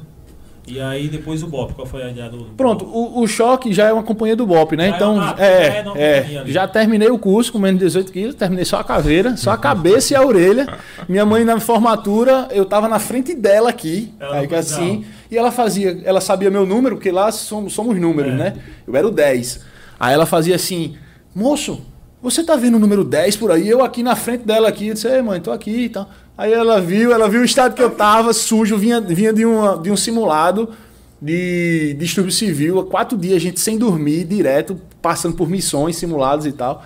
Sujo, podre, magro, tal, mas Ah, é. deu tudo certo. Aí terminei, fui subir na companhia de choque, pelo qual eu passei aí uns. juntando tudo, que eu trabalhei no sertão e trabalhei na capital também. Deu aproximadamente aí uns dois anos, fora o tempo de formação, né? É, dois, dois anos e meio por aí. E logo depois apareceu a oportunidade de fazer o curso de operações com cães, né? O curso de operações com cães, a gente utilizou o cão, o semovente, a ferramenta no combate à criminalidade. Das mesmas formas como um apoio à linha de choque em controle de distúrbios civis, em estabelecimentos prisionais, em integração de posse, tal, tal, tal, tal, tal, tal.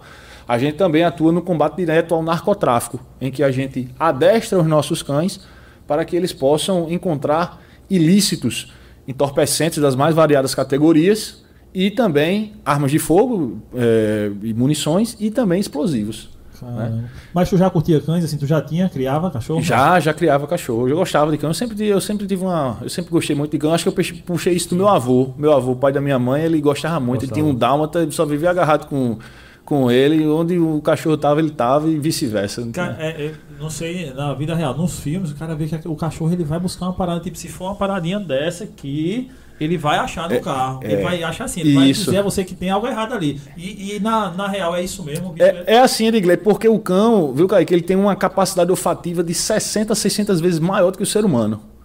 É uma ferramenta fantástica, cara. A capacidade auditiva do cão é 16 vezes superior à do homem.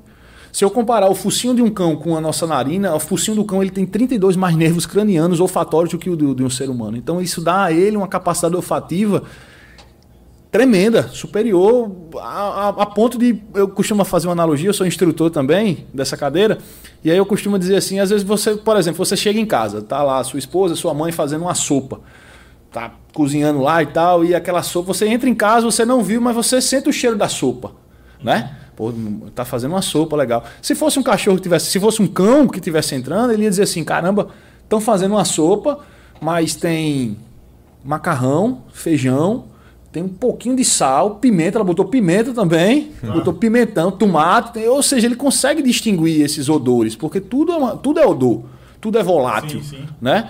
Então tudo é odor. Então ele consegue diferenciar porque ela tem- ele tem essa capacidade olfativa muito, muito aguçada. É, Deve ser muito prazeroso trabalhar com cachorro. né? Demais, demais, demais, demais. O, o cão por si só já é, né? Você olha pro cão dá vontade de rir, cara. Você, eu- às vezes eu chego estressado no trabalho, eu olho pro, pro cão e já dá, já, já, já dá uma melhorada, já dá uma, uma acalmada no- no- nos ânimos, né? E assim, já teve situações assim tensas já de, de trabalho, já assim, é, sei lá, uma situação dessa de distúrbio da ordem, alguma coisa do tipo assim, já passou. Já, já, já passamos por algumas situações. Eu estou há cinco anos no, na companhia de policiamento com cães, graças a Deus.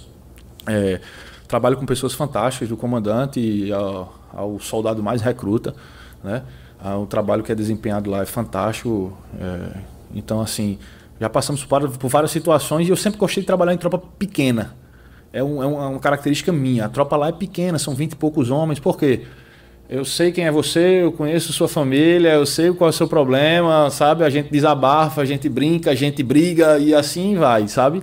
O que é diferente de um batalhão diário, às vezes um batalhão maior, que às vezes você está no serviço, entra, sai, não conhece o camarada que está do lado, não conhece o amigo e tal, aquela coisa toda.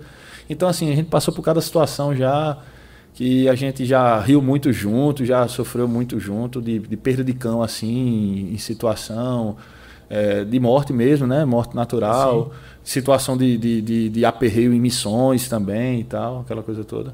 Presídios rebelados, madrugadas acordadas. Aquela, aquela rebelião que teve aqui, que. A rebelião, explodiram o presídio. Cara, tava de serviço, não? Tava de serviço, cara. Tava de serviço O, o- foi o- um. o meu vizinho, ele tava de serviço, ele trocou o serviço naquele dia. Quando foi no outro dia, eu só vi o outro cara.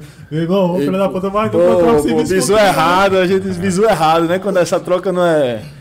Cara, então, essa, esse dia aí, 10 de setembro de 2018, né? Eu realmente, eu tava, eu incorri nessa situação também, por coincidência. Eu não era o meu dia de serviço, eu tinha uma prova para fazer na segunda-feira. Isso foi do domingo para segunda. Foi. E aí eu permutei para tirar serviço no domingo, né? E, cara, assim, eu não sei se felizmente, Edgley, viu, Kaique? Ou infelizmente eu estava de serviço nesse dia. Porque é, eu perdi um grande amigo, um grande irmão, sabe? Como eu disse a você, Eu assim. não sabia que tinha ocorrido morte. Foi, co- morreu o Teve, tenente Erivaldo Moneta. teve. Erivaldo Moneta, na inteligência, ele acabou é, tombando em combate. E, como eu disse a você, a nossa relação dentro de um curso de formação de oficiais ela é muito intensa, cara. sabe? De dividir beliche, de, de saber como tá a vida do outro e tal, aquela Que coisa são toda. vocês, né, bicho? Somos ali? nós, é ali, entendeu? A gente é fechado ali, sabe? Sabe um Big Brother, mas um Big Brother verdadeiro, Sim, não é um Big bem. Brother, Big Brother, é o Big Brother verdadeiro ali, de, sabe? De, de, de emoção, de, de, a gente ser verdadeiro no que sente, briga e, e, e se pega no, no- no- no- na confusão e depois tá tudo bem de novo e assim vai, e ajuda aqui, ajuda ali e tal. Vai lá, conhece a mãe, eu sei quem é sua mãe, eu conheço sua família, você me levou para jantar na sua casa, sabe? É uma coisa bem irmandade mesmo, sabe? É, e infelizmente nesse dia eu, eu perdi um grande amigo, cara. Eu perdi um grande amigo e, é, como eu disse a você, eu não sei se felizmente ou infelizmente eu estava de serviço nesse dia e eu fui o primeiro a chegar lá no local, sabe? Eu fiz ainda, tentei fazer o resgate dele no, no carro que ele estava. Ele acabou levando um disparo na região aqui da, da cabeça, da, da, da têmpora. E, é assim, infelizmente... Tu chegou e ainda estava em vida. Não. Então, quando eu cheguei, ele, na verdade, estava vomitando muito, botando muita massa encefálica para fora, então, sabe? Então, assim, eu, eu creio que já não estava mais, já não estava mais vivo. Ele estava só Sim, tentando sim. expelir, né? Aquela, aqueles fluidos e tudo mais. E, assim, foi uma coisa muito marcante, sabe, sabe pessoal? Porque é, antes de eu, de eu sair para trabalhar, antes de eu sair para patrulhar, eu tinha conversado com ele. E nesse, nesse ano, em 2018, não sei se vocês se lembram, mas se eu não me engano, o feriado de 7 de setembro foi na sexta Sim. né? Isso, 9, 7 de setembro foi na sexta. Ele tinha viajado para Pipa com as amigas da gente, né? E tava sempre em contato comigo, eu tava de serviço dia 9 e ele tirando onda. Pô, cadê tu? Tá, tô aqui em Pipa, pá, tá, não sei o quê. Vem pra cá, pô, não sei o quê. Eu disse, não, pô, agora não dá mais não, tô de serviço e tal. Quando foi no dia 9, no domingo, o fato que aconteceu, eu falei com ele, era 5 horas da tarde. Aí eu disse, Moneta, e aí, como é que estão as coisas? Não, pô, tá tudo bem, eu tô voltando hoje. Vou passar na casa do meu filho. Ele tinha um filhinho que tinha acabado de nascer, o filhinho dele tinha sete meses, eu era seis meses. Vou passar na casa do meu filho, vou dar um cheiro nele e vou para casa. dormi. É, eu tenho um negócio bacana para te contar. Amanhã. Ele comigo. Aí eu disse, não, pô, conta agora, eu sou ansioso. Eu disse, não, conta agora. Ele fez, não, vamos fazer o seguinte, vamos marcar uma corridinha na orla amanhã, de tarde, que eu quero falar um negócio importante para você. Legal. Beleza. Quando deu uma hora da manhã, o CIOP liga desesperado para todas as guarnições para irem para o local lá, porque o PB1 tinha sido, tinha sido explodido, né? E tinha acontecido toda aquela situação. E aí fomos até o local. Se eu não me engano, naquela noite E fugiram. isso tá rodando, não. Tu tá lá na, no. Já estava por lá, tu, tu já, Ah, tava, já tava tava- rodando, tava já estava rodando. rodando, já, já Rodando. já estava rodando. E aí o CIOP já modula na- no VHT, aconteceu a situação no presídio e tal, não sei o que, e eu já. Pô, eu, eu pensei na hora que era uma rebelião em presídio. Aí eu disse, pô, vamos pegar os cães de Que é proteção. algo muito incomum de É, acontecer. né? Também. Aí eu disse, pô, é, eu disse, cara, deve ser uma rebelião em presídio e a gente vai lá intervir, beleza, tudo bem. Só que pela proporção que eu, que eu fiquei tomando conhecimento, tava todo pá. muito agoniado, pô, todo mundo eu disse, rapaz, aconteceu alguma coisa pesada. Aí comecei a fazer meus contatos, não. Estouraram o presídio, eu fiquei sabendo da situação. Fugiram noventa e tantos presos. Nessa noite, é, a polícia militar, no total, ele conseguiu recuperar quase metade. Quase metade desses presos. Porque os caras fugiram, a intenção era recuperar um, mas os outros saíram, saíram fugindo. Não, os outros foram no. no- no Foram na leva, foram na leva. E aí o que, que acontece? Muita, muita solicitação em CIOP, porque os moradores, os caras estavam pulando pra dentro da casa, cara. Tentando se esconder e tal, e ligando pra polícia, ó, entrou três aqui na minha casa e tal, e a gente ia lá, pegava, voltava tal, não sei o quê. Cara, pra uma noite é muito serviço, 40 e poucos é muita coisa. De um total de 90, 50% em uma noite só é muita É coisa Muita coisa, pô. né? Mas assim, eu poderia, você poderia até dizer, pô, que coisa bacana assim, né? Foi bem sucedido, né? E tal, aquela coisa toda, mas pra mim a operação acabou quando ele morreu. Sabe?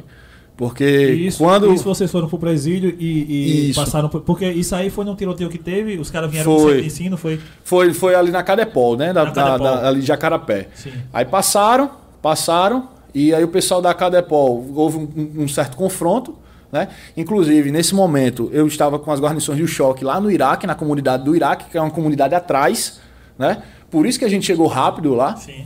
E a gente viu aqueles disparos de fuzil e foi imediatamente para lá, né? Nisso já foi toda aquela confusão, porque os caras foram, né?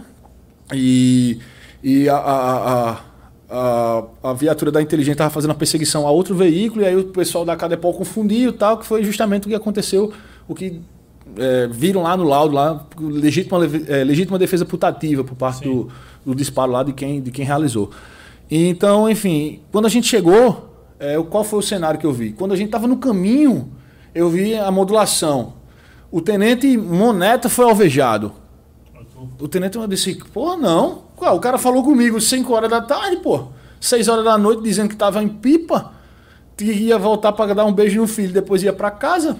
Não, tava não. Só que foi uma mobilização tão grande que foi necessário realmente acionar o, o efetivo para foi tava na Pô, rua foi. foi, foi, velho. Foi, teve que ir. Né? Uma Tava, situação, vai, situação Extrema, extrema, né? pô. Situação extrema. E, e aí aconteceu de, de, de ir e tal. E a situação, fui lá e aconteci. E realmente pude presenciar que era realmente ele que estava lá. Quando eu cheguei lá para fazer, fui o primeiro a chegar. Ah, ainda tirei ele do carro. E nisso já foi chegando as viaturas e tal. A gente colocou ele na caçamba da viatura da, do, do local até o, o, o trauma, ele teve duas paradas cardiorrespiratórias. E aí foi uma imagem que não sai da minha cabeça, jamais, né? Passei muito mal, sabe, Kaique? Assim, eu passei, tipo, uma semana, assim, meio que em depressão. Eu meio que, eu meio que passei esse rapaz, eu acho que eu tô em depressão. Tem noção, assim, Sem animosidade pra nada. Nada, cara. Sabe o que era de inglês? Você querer, você sem querer comer, sem querer dormir. Eu tinha medo de dormir, cara. Sabe? Eu, eu, eu não podia, assim, às vezes eu, eu, eu- fazia pra me, me, me, me confortar, às vezes eu dizia assim, cara, eu vou colocar um louvor aqui. Pô, não dá. o- a mulher não começava a cantar, eu começava a chorar, pô. Sabe? Não, não, não, tinha, não tinha justificativa, assim, não tinha explicação. E, e, assim, ele teve duas paradas cardiorrespiratórias e acabou falecendo, né? Teve morte cerebral. E, e, e acabou nos deixando. E é, eu tive com ele, por isso que eu disse, né? Não sei se é felizmente ou infelizmente, mas eu tive a oportunidade de estar com ele nos últimos momentos de vida dele até o final. Sabe, cara? E assim, eu, eu, eu fui um dos, junto com alguns componentes da minha turma, fui um dos que peguei no caixão dele e enterrei. sabe? E assim, é, por isso que eu, eu levo muito esse lance de mindset, um negócio muito, sabe? Porque desde então, é, se eu conseguir suportar aquele peso de carregar o, o caixão, eu consigo suportar qualquer peso na minha vida. Cara, é, a gente é, nunca imaginaria né, que eu perguntar isso, chegaria nessa história. É, fica nossa, o nosso sentimento, a sua dor, Ah, lógico. é- obrigado. É, é, são perdas, né, cara? A gente, ninguém tá acostumado e preparado para perder, sim, né? sim, sim, e aí, mas aí a gente pega o que tem de bom, né? O que, que a gente viveu, né? O que você viveu com o cara. E é isso, é uma, é uma profissão que assim, eu, eu valorizo demais, mano, a sua profissão. É porque, porra, foi como eu lhe disse, eu, eu pensei, quando eu cheguei aqui, eu com o Caio, com um brother meu, Uhum. Valeu, salve, salve, Caio. é, disse, pô, vou entrar na polícia, né, tal, e fui estudar pra isso, e a gente quase entra no concurso e tal, e depois eu disse, mano, não vou não, porque eu, eu tenho medo de morrer, tá ligado? Eu quero morrer nessa porra, tá ligado? Correr risco, levar tiro, mas é porque, tipo, é, é, é muito, porra, é tenso, mano, tu, ó, uma parada dessa, o senhor ó, corre pra lá, não sei o que, tu tá indo, tu não sabe o que É, tem não lá, sabe, e o medo sempre bate, viu, Digley? O medo sempre bate. A diferença é que às vezes você se acostuma com ele, Sim. né? Mas eu, o cara fica lá acho tenso, pô. O cara diz, cara, o que é que tá me esperando? Ninguém sabe. Ninguém E sabe o medo que é tá importante esperando. ter o medo É, também. é o teu freio. É o teu Né? freio. É o Porque teu senão freio. tu mete o pé no acelerador do carro e entra E vai, e porra, vai tu com o tudo. lá, É, né? e Os vai caras lá com tavam tudo. de fuzil derrubando a porra toda, metendo com pra todo lado, né? Então era um brotherzão mesmo que eu tinha, assim, um irmãozão. Acabei, no final da história, até hoje não sei o que, é que ele queria me contar. Porque a gente não chegou a ter essa corrida, mas quem Um sabe aí futuramente, é, futuramente a gente vai sentar pra conversar e ele vai me explicar. Diz aí, senta aqui, o que é que tu queria me falar, pô? Se tem tempo, pô. Pelo amor de Deus. Deixa, tu sabe que eu sou um cara ansioso, pô. Pelo amor de Deus, faz isso não. Rapaz, mas é, é pô, que, que, que história, né? Que, que é, é muito louco tudo isso. E acho que aí parte. é tudo aquilo que a gente falou lá no início. Mano, a mentalidade, né? O que é que tu faz o que tu tem, o que é que tu. Como é que tu controla as coisas que estão à tua volta, é como é que tu tenta produzir algo na tua vida, porque assim, se o cara não tem uma mente forte, o cara fraqueja, bicho. É. Em situações como essa aí, o cara cai. E, e- e eu vou te dizer uma coisa, eu vou te dizer uma coisa maior ainda. Maior ainda. Eu- mais uma vez eu vou voltar àquele ponto assim. Se lembra quando eu disse que a partir das dificuldades que a gente começa a ver a beleza das coisas e começa a evoluir, a progredir? Cara, foi a partir da morte desse meu colega que eu comecei a ver e sentir o agir de Deus na minha vida. Sabe? Partindo um pouco pro lado da espiritualidade Sim. agora. É, eu, eu, eu experimentei certas sensações que eu nunca pensei que eu ia experimentar na minha vida, de conforto. O agir de Deus é difícil explicar, é difícil explicar, sabe essa sensação. Mas eu pude comprovar o agir de Deus na minha vida a partir desses, desse momento. assim. Eu, eu, eu tinha uma relação, é como se eu tivesse uma relação antes e uma relação depois, sabe? Assim, de de estar muito mais presente, de estar muito mais é, querendo sempre estar passando o melhor para as pessoas, querendo fazer o bem e tal, a caridade, aquela coisa toda. Isso, isso mexeu comigo, sabe? Ele era um cara interessante, Moneta era um cara interessante. Ele, ele fala, olha só que, que, que cara fantástico. Ele, ele, ele prendia, viu, viu, Kaique? Ele prendia muitas vezes um cara que ele era o chefe da família e ele sustentava a família pelo tráfico. E aí muitas vezes o cara ele ia lá e prendia o cara, né? E aí a família ia ficar como? Aí ele ia lá, cara, e comprava cesta básica e deixava na esquina, pô. Diga aí, cara. Sabe? Aí eu aí ele me contava essas, essas histórias e eu dizia, caralho, velho, que porra, desculpa a tua palavra, mas porra, cara, que que, Que exemplo. que sabe? Foda, meu irmão. Tá E era um ligado? cara assim que humildão, sabe? Assim, é simples demais, sabe? Então assim, é uma coisa assim que marca, Com certeza. né? pô. Marca. Quando teve, quando teve essa, essa pandemia, esse pico de pandemia, nós fizemos uma campanha em que nós arrecadamos algumas cestas básicas, sabe? Eu, Entre a- vocês, É, amigos? é, tal, entre e- amigos, é só coisa privada mesmo, entre alguns amigos que eu tenho tal, e aí o, o- o boca a boca, né? Um amigo que, que doa tal, aquela coisa toda. E assim, graças a Deus, nós conseguimos, eu digo nós, eu fui a parte a menor, eu só fiz a entrega. Eu costumo dizer que eu só fiz a entrega e sou privilegiado a Deus por isso, mas nós conseguimos aí privilegiar mais de 300 famílias nessa pandemia, sabe? E em todo momento me via essa imagem na cabeça. Ele deixava uma cesta básica para a família, Caramba. sabe? É um cara assim que, pô, isso é é muito sabe? foda, pô, é muito entendeu? Então, ali aconteceu isso e, e o agir de Deus na minha vida dizendo assim: Você precisa fazer mais pelo próximo. É a caridade que é o mais importante. É lógico. Sabe? É aquele lance. É, é, é foda. Eu, eu- tá meio que tipo, tem alguns policiais que estão meio que usando câmeras, registrando as Sim, operações, sim, então sim, com um canal no. YouTube e tal. Sim. Vez ou outra eu fico assistindo. Eu, eu gosto muito de, de tiro esportivo. Aí eu fico procurando esses canais que falam essas paradas e tal, e acaba ach- achando pra mim o YouTube mandando esses canais. Às vezes eu fico vendo, teve uma vez que marcou, o cara prendeu, foi lá, né? Foi prender o cara por tráfico, prendeu o cara em casa. Aí o cara disse à mulher, né? Tava os filhos do cara acima, o cara prendendo o, cara, o maluco lá. Aí ele disse, a mulher disse, peça para seus filhos entrar, por favor. E ele não botou a gema no cara. Ele deu a voz de prisão ao cara e não botou. Peça pra eles entrar, por favor, pra fazer a prisão e tal. Aí a mulher pediu, aí minha amiga, aí o cara tipo. Bicho, assim, eu, eu me colocando na situação do, do cara que tava sendo preso, cara, eu tipo, queria morrer naquela hora. Porque o que o cara disse, meu irmão, olha a situação que você tá fazendo seus filhos passar, cara. Tipo, e, e acho que a gente tá perdendo essa humanidade, assim, nas, nas pessoas. As pessoas só pensam naquilo, bandido bom é bandido morto. Mano, mas assim, calma. Não vamos matar Isso. todo mundo, não, mano. Não vamos matar todo mundo, não. É, é- é muito, é muito perigosa essa frase. Essa né? frase, não vamos matar Perigosa todo mundo, não. demais. Porque assim, eu, eu parto do, pressuposto de que todo mundo pode errar. Cara, todo mundo tá sujeito ao erro, entendeu? Então, assim, não, não vou passar a mão na cabeça de ninguém. Cada um arque com aquilo com que certeza, faz. As com certeza. Existem consequências pra tudo. Mas quando eu virar o cara dando uma lição de moral, o cara, pô, meu irmão, teus filhos, cara. Com que uma certeza. parada dessa, não sei o que e tal. Aí levou o cara preso. Pode ter sido, como você disse, o cara pode ter ficado rindo por dentro? Pode ter. Mas o cara fez o papel dele. Fez pô. Esse papel. cara, esse, esse seu brother que, que fazia isso e, e, e analisava, porra, tô levando o cara preso, porra, a família vai morrer de fome, meu irmão. Olha como é que vai acontecer um negócio desse. O filho, o que é que vai acontecer? O filho vai entrar pro tráfico Vai entrar também, pra criminalidade, poder porque ele a não comida pra casa. Isso, exatamente. Ó, pai. É o que Exatamente. o cara fazia, dava uma cesta básica. Exatamente. Cara, tá ligado? Às vezes, às vezes a gente, Edgley, a gente tem que esquecer, às vezes, um pouquinho a técnica e partir pro lado humano, sabe? Eu digo assim, eu fiz uma, uma prisão também há uns, há uns dias atrás, um mandado de busca, um mandado de prisão de um determinado indivíduo, que também era pai de família. E a gente entrou cedinho lá, né? Assim que raiou o sol e tal, com o mandado, tudo direitinho e tal. E o que, é que acontece? Tinha duas crianças, velho, dormindo, sabe? Então eu tava com, com duas guarnições. O que foi que eu fiz? Eu peguei as crianças e fui lá pro quintal. Sabe? Conversar com ela. Conversar tal, é, bebê tal. Criancinhas mesmo tal. Porque viu aquela, aquele tumulto, aquela coisa toda. Dá tal, tal, né, pô? Assusta, Porque assim, pô, assusta. você tá indo pra uma parada que você não sabe o que é que tem lá dentro de casa, né? Então, Assusta, querendo ou não, assusta. você tá. Sim, sim. Logicamente a gente tomou as devidas seguranças, né, as devidas precauções. Quando eu vi que as coisas estavam mais estabilizadas, as crianças estavam muito assustadas, pô. Opa, Sabe? Vamos, não, vamos aqui, tá. Fala aqui pro tio como é a cor, tal, não sei o que. coisa. A gente.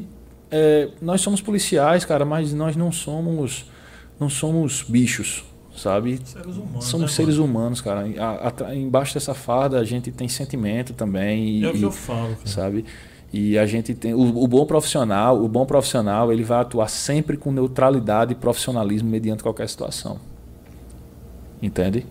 Ele vai tentar ser o mais mais imparcial possível, ele vai tentar ser o mais técnico possível. Mediante a sua aplicação técnica tem que ser baseado naquilo que a gente chama dos cinco princípios norteadores da força: legalidade, moderação, conveniência, proporcionalidade e, e outro que eu acabei esquecendo, mas são cinco princípios norteadores que vão balizar a tua forma de agir, sabe? Cara, que- Porque isso tem uma influência na sociedade no geral, assim, do caramba, né, mano? Tem, assim, tem uma parada muito louca. É. Porque acaba isso, né? Como eu digo, a sociedade acaba criminalizando o policial. É, O cara tá fazendo o seu trabalho, né? Mas é, como em toda profissão, existem profissionais e profissionais. E, e a grande maioria, eu acho que a esmagadora maioria são profissionais de bem, que buscam Isso, trabalhar, são, são, são. que mostram é, o seu dia a dia e que de- tem que se respeitar. Eu, eu sempre penso nisso, sabe, Edgley? Viu, Kaique? Assim, eu, eu penso, olha só como eu penso. A forma como eu ofereço o meu serviço, na verdade, eu sou um funcionário público, eu estou representando um Estado. A forma como eu ofereço o meu serviço é da forma como eu gostaria que você, se fosse policial militar, oferecesse o serviço para minha família. Entende o que eu estou dizendo? Como é que eu vou atender uma ocorrência? Como é que eu gostaria que o policial militar atendesse uma ocorrência se minha mãe tivesse precisando? Se meu irmão tivesse precisando? Será que seria de forma arbitrária, grosseira? Não, de forma alguma. Logicamente que existem situações e situações. E aí depende muito do calor do momento e da, logicamente, do, da reação do, do, do- né, de quem está sendo abordado, aquela coisa toda. Isso aí é outra situação.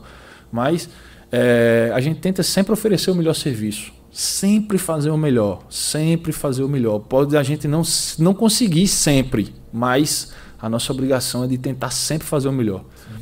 No fisiculturismo, na dieta, no treino, no trabalho, no relacionamento, Sim. sabe? Na sua relação em casa. Seja um bom filho, seja um bom pai, seja um bom marido, seja um bom profissional, seja o melhor que você puder. Que eu tenho certeza que o universo ele conspira a favor de você. Conspira. Aquilo que a gente emana, a gente atrai. Se a gente emana coisas boas, a gente atrai coisas boas, cara. É verdade. Cara, eu assim, eu sou, eu direto sou uma prova viva disso aí, porque várias situações vêm para que você se desestabilize, que você faça isso. E você, cara, aí às vezes o cara se questiona. Já, Caramba, mano, eu tento fazer isso aqui, eu faço essa parada certa, eu faço isso assim, e continua uma parada. Mas aí lá na frente aí vem a resposta. Aí Deus manda, olha, eu tinha pra tu aqui, ó. É. Que é bem maior, que é bem melhor. É com certeza. Eu, eu, eu, eu, eu me apego muito numa frase, e ela não é uma frase feita, mas é uma frase que faz muito sentido quando ele diz assim: que se você acredita literalmente no, pro, no propósito, você vai suportar o processo. Agora tem que acreditar verdadeiramente no propósito. É o quanto você está disposto a acreditar na parada. O quanto você quer aquilo ali, o quanto você acha que realmente funciona aquilo ali. Ah, eu acho muito. Então, velho, o que vier, tu vai abraçar, tu vai me matar nos peitos, como diz a, o, o, jargão, né? Vai é. matar nos peitos e meter pro gol, pai. É, tem essa não. Né? É a 10 e a o que vier, o que vier, a gente abraça. A gente costuma dizer no militarismo que é assim, que é espere sempre o melhor é, não, diz assim: é, espere o pior, é, receba o melhor e, se, e, e, esteja pronto para o que vier, pô. É. Entendeu? E assim, e assim, e assim vai. Tem só mais uma dúvida, não sei se você quer falar alguma coisa, tem só mais uma. uma Cara, se eu, se eu for falar aqui, eu acho que eu vou sair preso, porque é um estado de revolta na minha vida viver no Brasil em alguns momentos. É, cara, Brasil não é para amadores, viu? Cara, é. sabe, escutando sua história aqui e por toda a minha história de vida também, porque meu pai foi assassinado, uhum. então quando você falou pegar no caixão, eu também, também tive lá pegado. Eu imagino. Viver um estado de revolta em alguns momentos, viver no Brasil, tão, tão intenso, tão intenso que a vontade é de ir embora imediatamente. Tenho certeza disso. Porque o que aconteceria com o cara que matou o seu amigo? O que aconteceria com o cara que matou meu pai se fosse pego? É. Sabe? Eu sou contra a pena de morte. Sou contra a pena de morte por uma questão cristã. Uh, mas existem pessoas que não podem viver em sociedade. Não, não tem condições. E não, não, e nosso país, infelizmente, ele incentiva o crime, ele incentiva o crime porque não existe a, a gente não tem um sentimento de punidade. Isso. Não temos esse sentimento e eu me apego muito em Deus primeiramente e nessa frase de de da gente ser resiliente mesmo, porque esse sentimento de revolta de ser brasileiro e as coisas estarem do jeito que estão, Cara, isso está sendo muito constante e adoecedor na minha vida. É, é, tanto que às vezes, quando eu tô nesse sentimento, como eu tive agora nessa fala, eu exponho logo. Eu não, eu não guardo. Eu sei. Eu exponho logo. Porque é muito revoltante, cara. É. Não tem condições. É. Não tem lógica, não tem cabimento a gente viver assim. É o que você falou, né? A sensação de impunidade reina. Como é que você, como policial, tem um salário que não é bom? Você ainda, muitas vezes ainda é, é, é chicoteado pela sociedade. Aí você prende o indivíduo, seja lá por qual motivo for. Quando você dá as costas, o cara está sendo solto. Está solto. É. As leis brandas, é a sensação de impunidade, cara, propriamente dito. Sabe? Por isso que a tendência da criminalidade é cada vez mais né, crescer por causa dessa sensação de impunidade. É. E a gente precisa de alguém que veja isso aí e que entenda que o problema está nisso aí. É. Um dos problemas, um dos problemas principais, né? Essa sensação de impunidade. Pegando esse, esse gancho aí, é, que é da, da minha pergunta, particularmente a, a, última, é só curiosidade mesmo assim da pessoa, da pessoa Gabriel, claro, claro.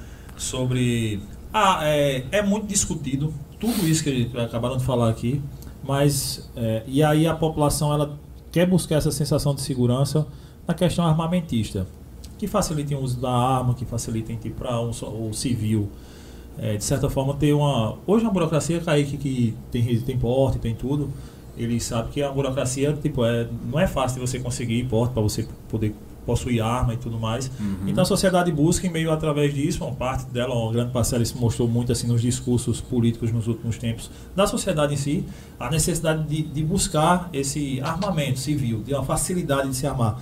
Tu acha que é, é por aí ou, ou não? Ou tem que ser visto melhor, tem que ser debatido, tem que ser conversado? Antes de tu falar, a minha opinião é que eu acho que a, a solução disso tudo que você é revoltado, que é que eu sou, que a sociedade em si Não, é, eu falo que eu, eu sairia preso porque eu iria escolher lá Não, o sim, pessoal lá eu de cima, porque eu É, acho que os lógico. problemas estão justamente nas leis. É Sim. verdade, é verdade. Então é isso que eu Os acho. problemas, Então, pra mim, estão nas leis. disso, eu acho que é justamente aí que tem que se bater aí. Tipo, o cara, hoje no Brasil, no Brasil hoje é muito. Eu acho que é muito barato matar uma pessoa. Porque assim, tipo, você que conhece é, mais da lei que a gente, se o cara é réu. É, é de lei, moradia fixa, trabalho é, fixo, é, réu primário, tal, não sei o que, teve um acidente de trânsito, pá, não sei o que, discutiu, matou uma pessoa, deu um tiro no cara. Eu acho que. Quantos anos o cara vai passar hoje na cadeia? Eu passo 15 anos? Não passo. Não, chega Nessa situação tudo, não chega nada, não, chega não, chega não. Tipo, aí se Rapaz, cara, sendo um advogado bom mesmo, talvez você não seja nem preso. E se o cara tiver uma povinha. Depende, exatamente. É. No Brasil pode tudo, né? Pode Esse é o tudo. problema. No Brasil. assim, aí no Brasil fica muito barato matar uma pessoa. É. Então, de repente, se tivéssemos leis que coibissem que a pessoa, pô, fiz- matou uma pessoa, mano. Então, o bicho é 30 anos lá dentro, mano. É na chave 30 anos. É só na janelinha. Então, o cara ia pensar duas vezes antes de dar um tiro. É. Então, A minha forma de pensamento é, é muito similar à sua, né? É, eu, eu, eu tenho a plena convicção de que todo ser humano ele tem, ele tem o direito de defender sua propriedade, sua vida, né? Agora a, a questão como a gente está hoje, né? A questão como a gente está hoje é tem que se ver a questão dessa fiscalização com, relação à habilitação dessas pessoas, né? Assim, como é que está se, se, se obtendo isso aí? Mas sou plenamente favorável, sou plenamente favorável, mas porque a arma, cara, a arma, ele é, ele é um instrumento, ele é um instrumento como outro qualquer. Como um veículo que pode tirar a vida de uma pessoa, como uma arma branca, depende de quem está usando. Uhum, Né? Depende de quem está usando. Então, tem que se bater forte. Do, da situação, no, no momento que a gente está hoje, tem que se bater forte nessa questão de fiscalização e treinamento de a quem está se, se, se entregando esse armamento. Isso aí é o mais importante, eu Concordo, acredito. concordo plenamente. Eu sou totalmente contra essa, essa questão da, da liberação, como é nos Estados Unidos, que você pode ir no mercado. No mercado e comprar. comprar. Aqui E não- comprar. Não, né? isso aí eu sou contra também, mas então, em relação à, à fiscalização, a saber com quem está aquela arma. É. a fazer uma cara- avaliação psicológica bem Exato. feita, Sim. sabe? A- cara- eu acho que se o cara uma investigação social bem feita, saber os precedentes, enfim. É, não, se o cara tiver isso tudo aí, lógico que não vai ser todo qualquer um que vai conseguir. Isso já vai restringir. Então, O outro que não quer ter, não vai ter, porque não quer ter. Né? Então É. as pessoas que te- quiserem ter e são habilitadas, Eu defendo isso justamente porque eu seria muito hipócrita se eu falasse que eu sou Que não. contra, porque se minha esposa quisesse ter uma arma, pela situação de- da sociedade que a gente vive hoje, eu, ela teria meu apoio. É. Ela teria meu apoio. Assim como, como ela não pode, então eu compro um sprayzinho de pimenta quando ela vai fazer as corridas, para fazer a defesa Cara, pessoal dela. para fazer pelo, ela ter pelo menos uma chance. uma chance de defesa Uma pessoal. chance de defesa. É, uma chance de defesa É. pessoal. Uma chance. Porque já aconteceu casos aqui em João Pessoas de crimes terríveis. Isso. Terríveis. Com certeza. Do cara pegar, sequestrar, né? E Isso. Logicamente, a situação entre o mundo do C e do DVC é uma lacuna muito grande. Né? Logicamente, nós gostaríamos que as forças policiais elas dessem conta da criminalidade né? assim, de uma forma autêntica e realmente tivesse efetiva uma grande quantidade, a gente tivesse viatura para cada esquina e tal, mas não é assim a realidade. Não tem nem como ser assim a realidade. Né? Então, a questão é justamente essa, é mais fazer essa fiscalização a quem vai se entregar esse armamento. Eu, eu considero dessa forma, mas ah, não. Sou, sou É, favorável eu- eu- e acredito que o, o, o homem ele tem que defender sim sua vida e sua propriedade, sim. É, um pensamento, é uma opinião minha. É, eu, eu, eu, não teria, não tenho, por mais que eu digo direto, eu, eu gosto, eu pratico tiro esportivo, eu gosto de tiro, cara, vai cheio de foto aí, eu conheço espingardinha de tiro esportiva, tirando Aham. lá, pá. Eu gosto de praticar, mas por esporte. No, no, por quê? Porque eu me conheço. Aí onde você entra, se eu fosse passar numa avaliação num pente fino psicológico, eu não iria passar numa habilitação dessa, entendeu? É porque, tipo, o cara bateu em mim no sinal, eu de moto, o cara bebo, no sábado, eu filho de dois meses, eu- filha de dois meses de idade, ele tinha um ano de um ano, outro de dois meses. O cara bateu em mim e foi embora. A moto, eu em 2015 aconteceu algo semelhante, eu perdi uma moto.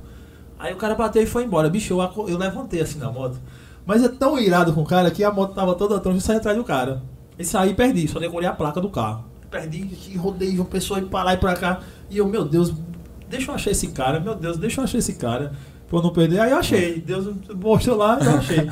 cara, então, mas aí eu, eu tinha aluno que era policial federal, eu tinha meu vizinho policial, então eu Sei. tinha tudo. Eu precisava pegar, eu já peguei a placa. Era ligar pros caras virem, né?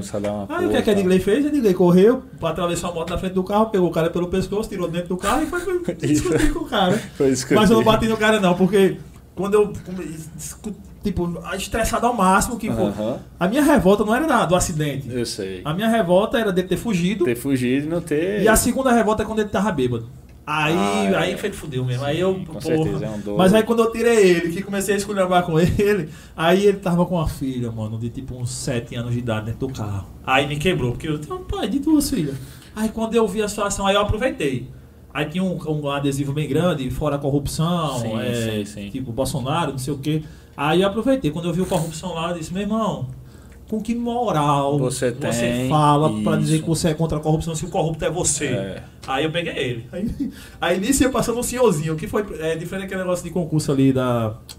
Que tem tipo um monte, é, é perto da O Everest do ali, Everest, ali em Everest, frente. Everest. Meio da- eu parei, tá, sabia pra fazer isso com o cara. Aí vem um senhorzinho, sai de lá, assim, meu filho tem a calma, e eu pegado no pescoço do cara e forçando ele em cima do cara. Eu tô calmo! Eu tô calmo. Se eu tivesse calmo, eu tinha matado ele. Tinha matado. Esse é o vídeo, meu filho, que você tá calmo. Mas enfim, aí nessas situações que eu sei que às vezes eu perco esses 5 segundinhos ali de estresse, aí eu digo, não, aí eu não posso ter lá, porque num negócio desse eu vou estar na cara do cara, o cara tem também. E... A responsabilidade, né, Kaique, ela é dobrada quando É. você está portando uma arma. É dobrada. Inclusive, já teve situações de eu não bebo em festa, principalmente armada. Armada eu não bebo. Já, já não tenho costume de beber por essa vida de atleta, Sim. mas Ah, É.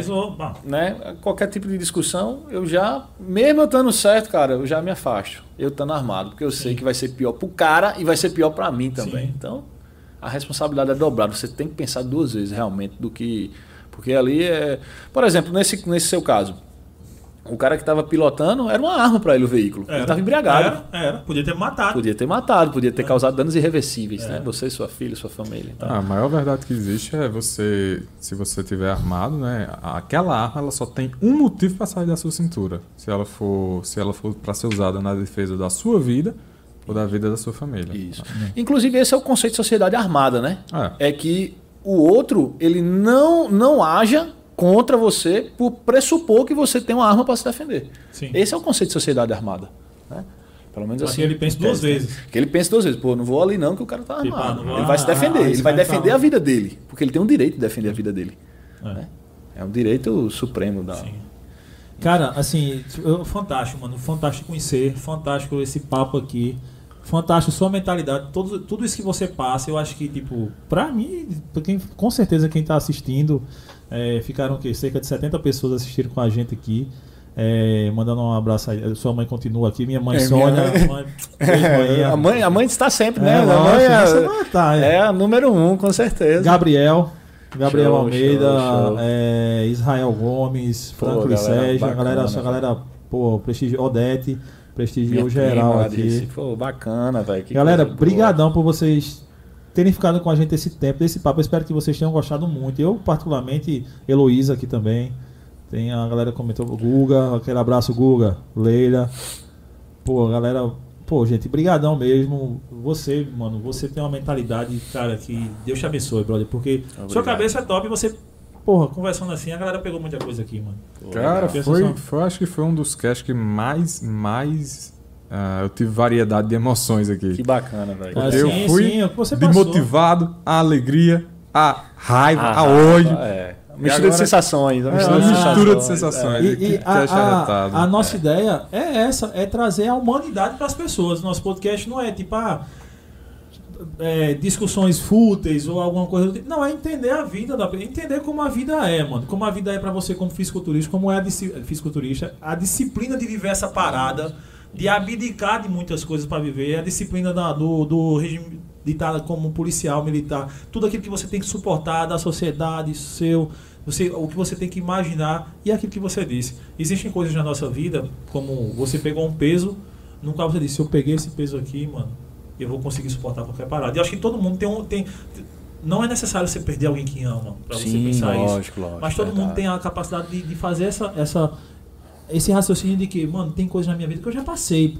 Então, vou passar. Vou suportar. Vou Se eu suportar matei aquele leão naquele dia, eu vou Eu vou matar su- outro leão esse Vou, dia, assim vou. vai, sabe? Isso é resiliência. Pô, queria que tu deixasse alguma, é, alguma coisa de mentalidade, mano, pra gente aí, pra Cara, tá ouvindo. É, primeiramente eu gostaria de agradecer, pô, demais. Pô, vocês não imaginam quanto eu tô emocionado, lisonjeado de estar aqui nesse ambiente tão fantástico, nesse podcast aqui, que se Deus quiser vai ser só sucesso. E você virar outras vezes. Após essa quiser. competição, vai vir aqui. Vou, já, já, já aceito e já obrigado pelo convite novamente. Vou contar as experiências de lá, né? Vai ser Antes bacana. terminar, eu quero Tudo agradecer a, a teu irmão, né? O cara da Pô, açaí. cara, foi verdade, ele nem Pô. veio, ele furou, né, pô? Guilherme, furou. É, né? Qual- É, como é o nome Tá do açaí foda. dele? Saiu 83. Saiu 83, cara, ele divulgou a gente na- no perfil profissional, no perfil dele, cara, brigadão mesmo por ter comprado a braçada dessa daí e ter sido a ponte, É, né? com certeza. Aqui, É, cara- brigadão mesmo, mano. Manda, manda a login pra gente pra gente É, colocar a gente aqui, ó. colocar na É, posta, na arte, a gente coloca lá, viu? Eu sei que ele é um cara muito ocupado, ele realmente ele não tá aqui porque ele não pôde vir. Ele é um cara que, assim também, é feito de igreja. Ele não dorme. Ele, É, sabe, ele, né, ele dorme de uma hora, acorda de quatro pra pedalar, cara, enfim.